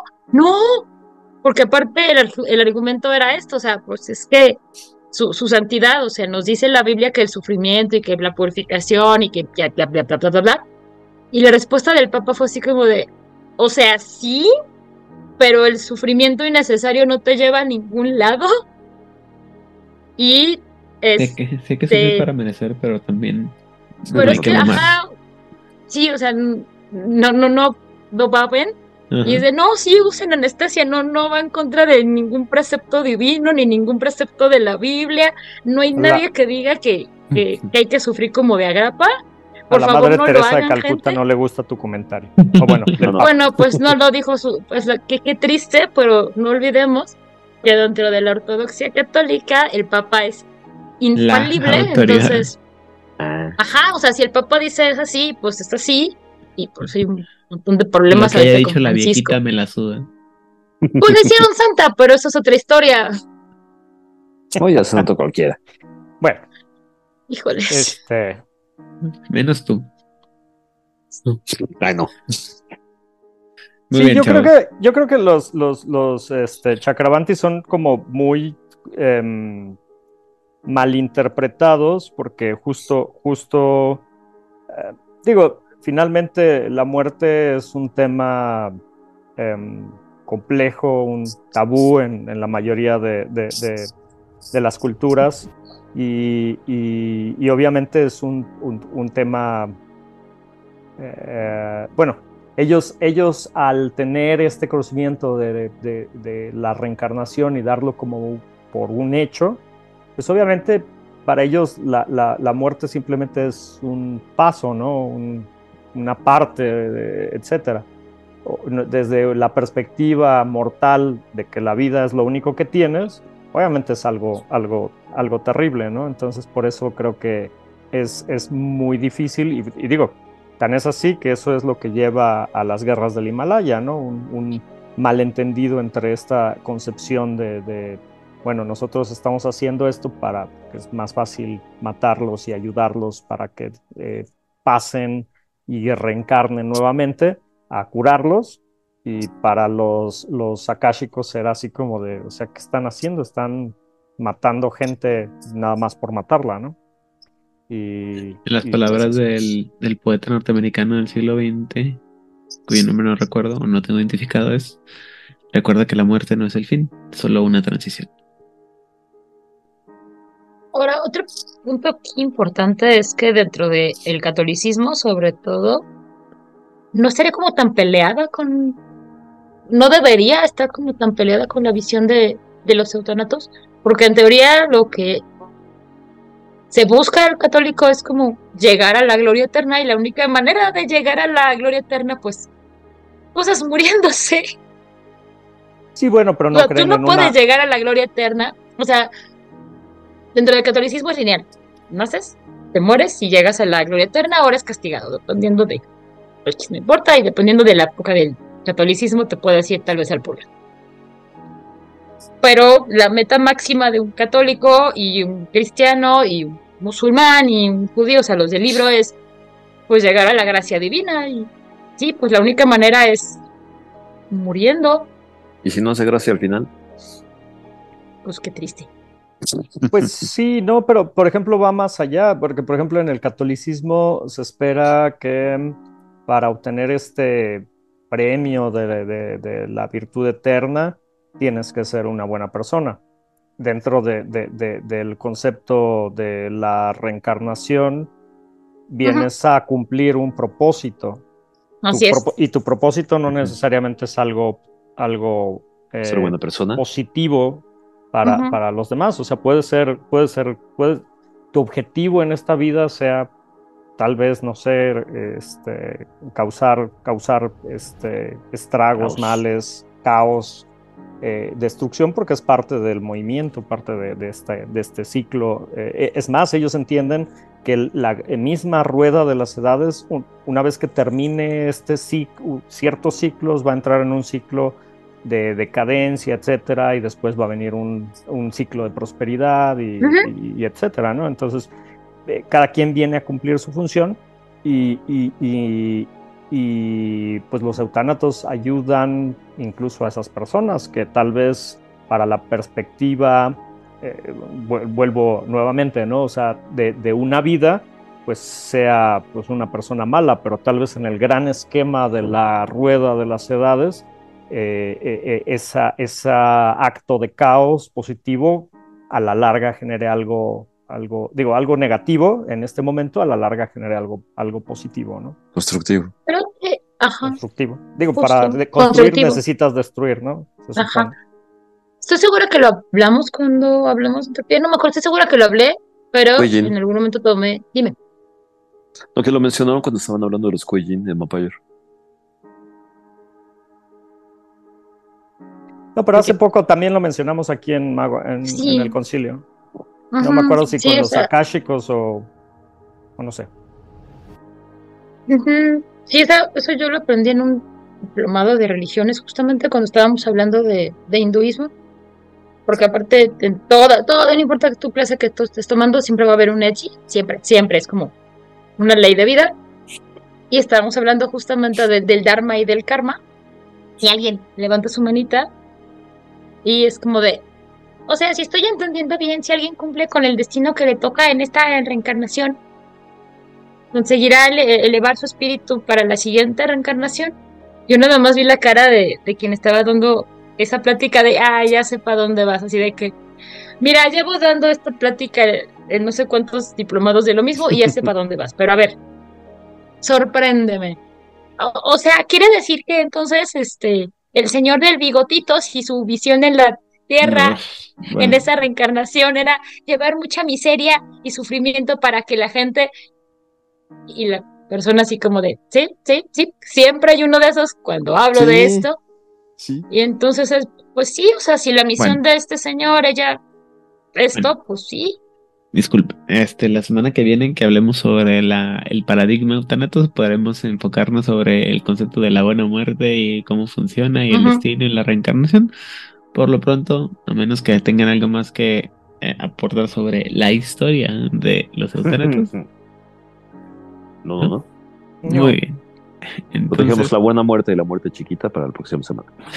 Muy bien. Entonces, eh, Hernán Paniagua, saludos en redes sociales. Les agradecemos mucho que nos hayan acompañado y les digo, síganme síganme. Mañana voy al gimnasio como a las 3, entonces si me quieren seguir ya saben dónde estoy. Este, y en hernanpaniagua.com por si quieren este, leer cosas ñoñas y así. Nos vemos la próxima semana y hagan magia. Muy bien. Elías Lozornio. Eh, un saludo a toda la gente del Discord que ha estado muy activa últimamente. Este, les, les, les prometo que, que, que los leo, aunque a veces no participo, pero este, sí los leo a todos. Y eh, ya tenemos nuevas secciones, ya tenemos sección de memes y sección de noticias. Así que está, está chidito, así que... Recomendaciones cinematográficas y demás. Sí, sí, sí, ya tenemos grupo cinematográfico, los grupos de siempre, el grupo culinario, el grupo geopolítico, eh, el grupo este, eh, eh, de finanzas también. Entonces, este, sí, únanse, se pone padre. Y a mí me pueden seguir, ver, etcétera. No, no, no tanto como, como a Hernán, pero Este, en todas las redes sociales me encuentran como Elías Losornio. Tengo una página en Facebook que es un storyteller. Y nos escuchamos la próxima semana. Muy bien. Odil Clio. Ah, ya. Este, pues un saludo a toda la gente bien bonita y bien maravillosa del Discord que hace como un montón que no leo porque, pues porque no sé, perdón, disculpen. Mi cabra dijo, llegó diciembre, yo no existo, ahí se ven, la luna está padre. O sea, no es personal, gente. a los sospechosos comunes, Monse, Rigel, Itzamna, Sofía, Vlad, Edgar, aunque creo que Edgar no nos escucha, pero no importa, por si acaso. No vaya a ser. Y este, ¿cómo? No vaya a ser. No vaya a ser, entonces este mañana nos va a decir este por qué no me mandaron saludos, entonces yo saludo. Y, y, y pues ya saben que ahí me encuentran en Instagram y en Blue Sky como Odile Clio y si no respondo pronto en diciembre es porque sí me mandé de vacaciones y a la cabra también. Pero los aprecio y... Ay, ay, qué rico, sí. Pero este, pero los aprecio un montón, gente. No me estés ayudando con la cabra. y este, nos vemos la, nos escuchamos la próxima semana. Coman rico, la gente que está en el hemisferio norte, abríguese porque hace mucho frío. Y si estás en el hemisferio sur, espero que no estés a 45 grados. Muy bien. Eh, por mi parte, yo soy Dan Rodríguez. Me encuentran detrás de todas las redes sociales de Juárez by Night, como pueden ser eh, Instagram, Facebook, X, eh, Threads. Y tal vez algún día me, tome el tiempo de abrir la cuenta de PlusK, pero no, no prometo nada. Eh, de hecho lo anterior, me, le mando saludos a todas las personas que nos permiten promover nuestras publicaciones en páginas de grupos como de Facebook, como pueden ser Vampiro la Mascarada en castellano, World of Darkness, eh, Latinoamérica, y Juegos de Rol México, 20 Natural, Gremio de la Frontera, etc, etc, que ahorita la verdad ya el no me da para recordar. Y agradecer a la gente de eh, Masterface, que es nuestro, podcast hermano dedicado enteramente al mundo de Vampire Eternal Struggle. Luis Carlos Lalo, eh, Alberto y Oliver de la Parra, también conocido como el jugador casual, eh, Pepe y Corona Roll y, eso, bueno, la gente de, este Avalon Club de Rol en Jalapa, Veracruz, también tienen un podcast bien padre que se llama Que Rol, donde hablan de todos los juegos de rol habidos y por haber y hacen reseñas y noticias y demás. Escúchenlos y, eh, creo que es todo. Mm, en México. Fuera de México, en eh, Colombia, Aldemar, en Venezuela, a Guillermo Moreno, que también está ahí en el grupo de Discord. Los dos están en el grupo de Discord haciendo desorden. Bueno, creo que Aldemar no, pero por lo menos Guillermo Moreno sí está. En, Chile, Oscar Guerrero y la gente de Chile en Tinieblas. Y en Argentina, la voz de Ángel, las voces de Lander, Secretos Oscuros. Que Secretos Oscuros, recuerden que constantemente están publicando artículos sobre el de la Mascarada. Ahorita están muy enfocados en Edad Oscura. Y también tiene un canal de Discord que está muy activo. En, en, ah, Teatro Vampiri y Circo de Medianoche en Argentina. Y en España la gente de la frecuencia David también. Y Rosa. Y en Barcelona tanto a Emilio Rubio como a Raúl Roldán y su familia. Eh, Eso me he olvidado que iba a decir. Algo iba a decir. Es importante. Este. ¿Que los quieres mucho? Ah, sí. Pero algo más iba a decir sobre algo, alguien está, algo, algo sobre alguien que está publicando muchas cosas. Pero se me fue la onda, se, se fue la cabra al monte. Bien cabrón. Este. Lo perdí, lo perdí. No, era, era, insisto, era publicidad para alguien más. Pero se me fue la onda y ya olvídenlo, lo perdí. Es, me voy a acordar mañana a las 3 de la mañana y va a ser que, ah, claro, déjenme lo agrego como grabación a última hora. Este, no, este, creo que iba a preguntarle a Elías si no iba a narrar próximamente rol o algo así, pero... Ah, pues, eh, bueno, no va a participar en la Cobolcon de diciembre, que es este 17 de diciembre. Eh, lo pueden checar en la página de Facebook que tienen. Este, tienen mesas muy interesantes eh, para, para esta, esta sesión de, desde mm, eh, Tiny Dungeon. va a haber este. Mm, Calabozos y Dragones también. Eh, no sé, va, a haber varios juegos bastante interesantes ahí para que, para que los, los chequen y este y pues ya, yo me toca a mí hasta enero, voy a andar por allá. Muy bien. Ya recordé, en el grupo, en nuestro canal de servidor de Discord, perdón, tenemos a Gatsu, también conocido como Jorge, que ya participó alguna vez con nosotros en Nación Garú. Él está llevando una crónica de Hombre Lobo el Apocalipsis que se llama Reiturización. Sí, para todos aquellos que nos cuentan que tenemos mesas en nuestro canal de Discord. Sí, sí, tenemos mesas. Tenemos una mesa de juego. Y bueno, este.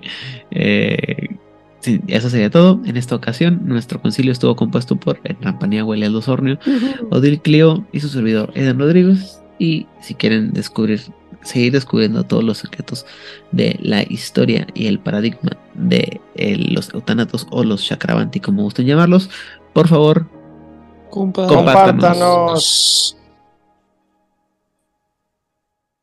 Ya, así.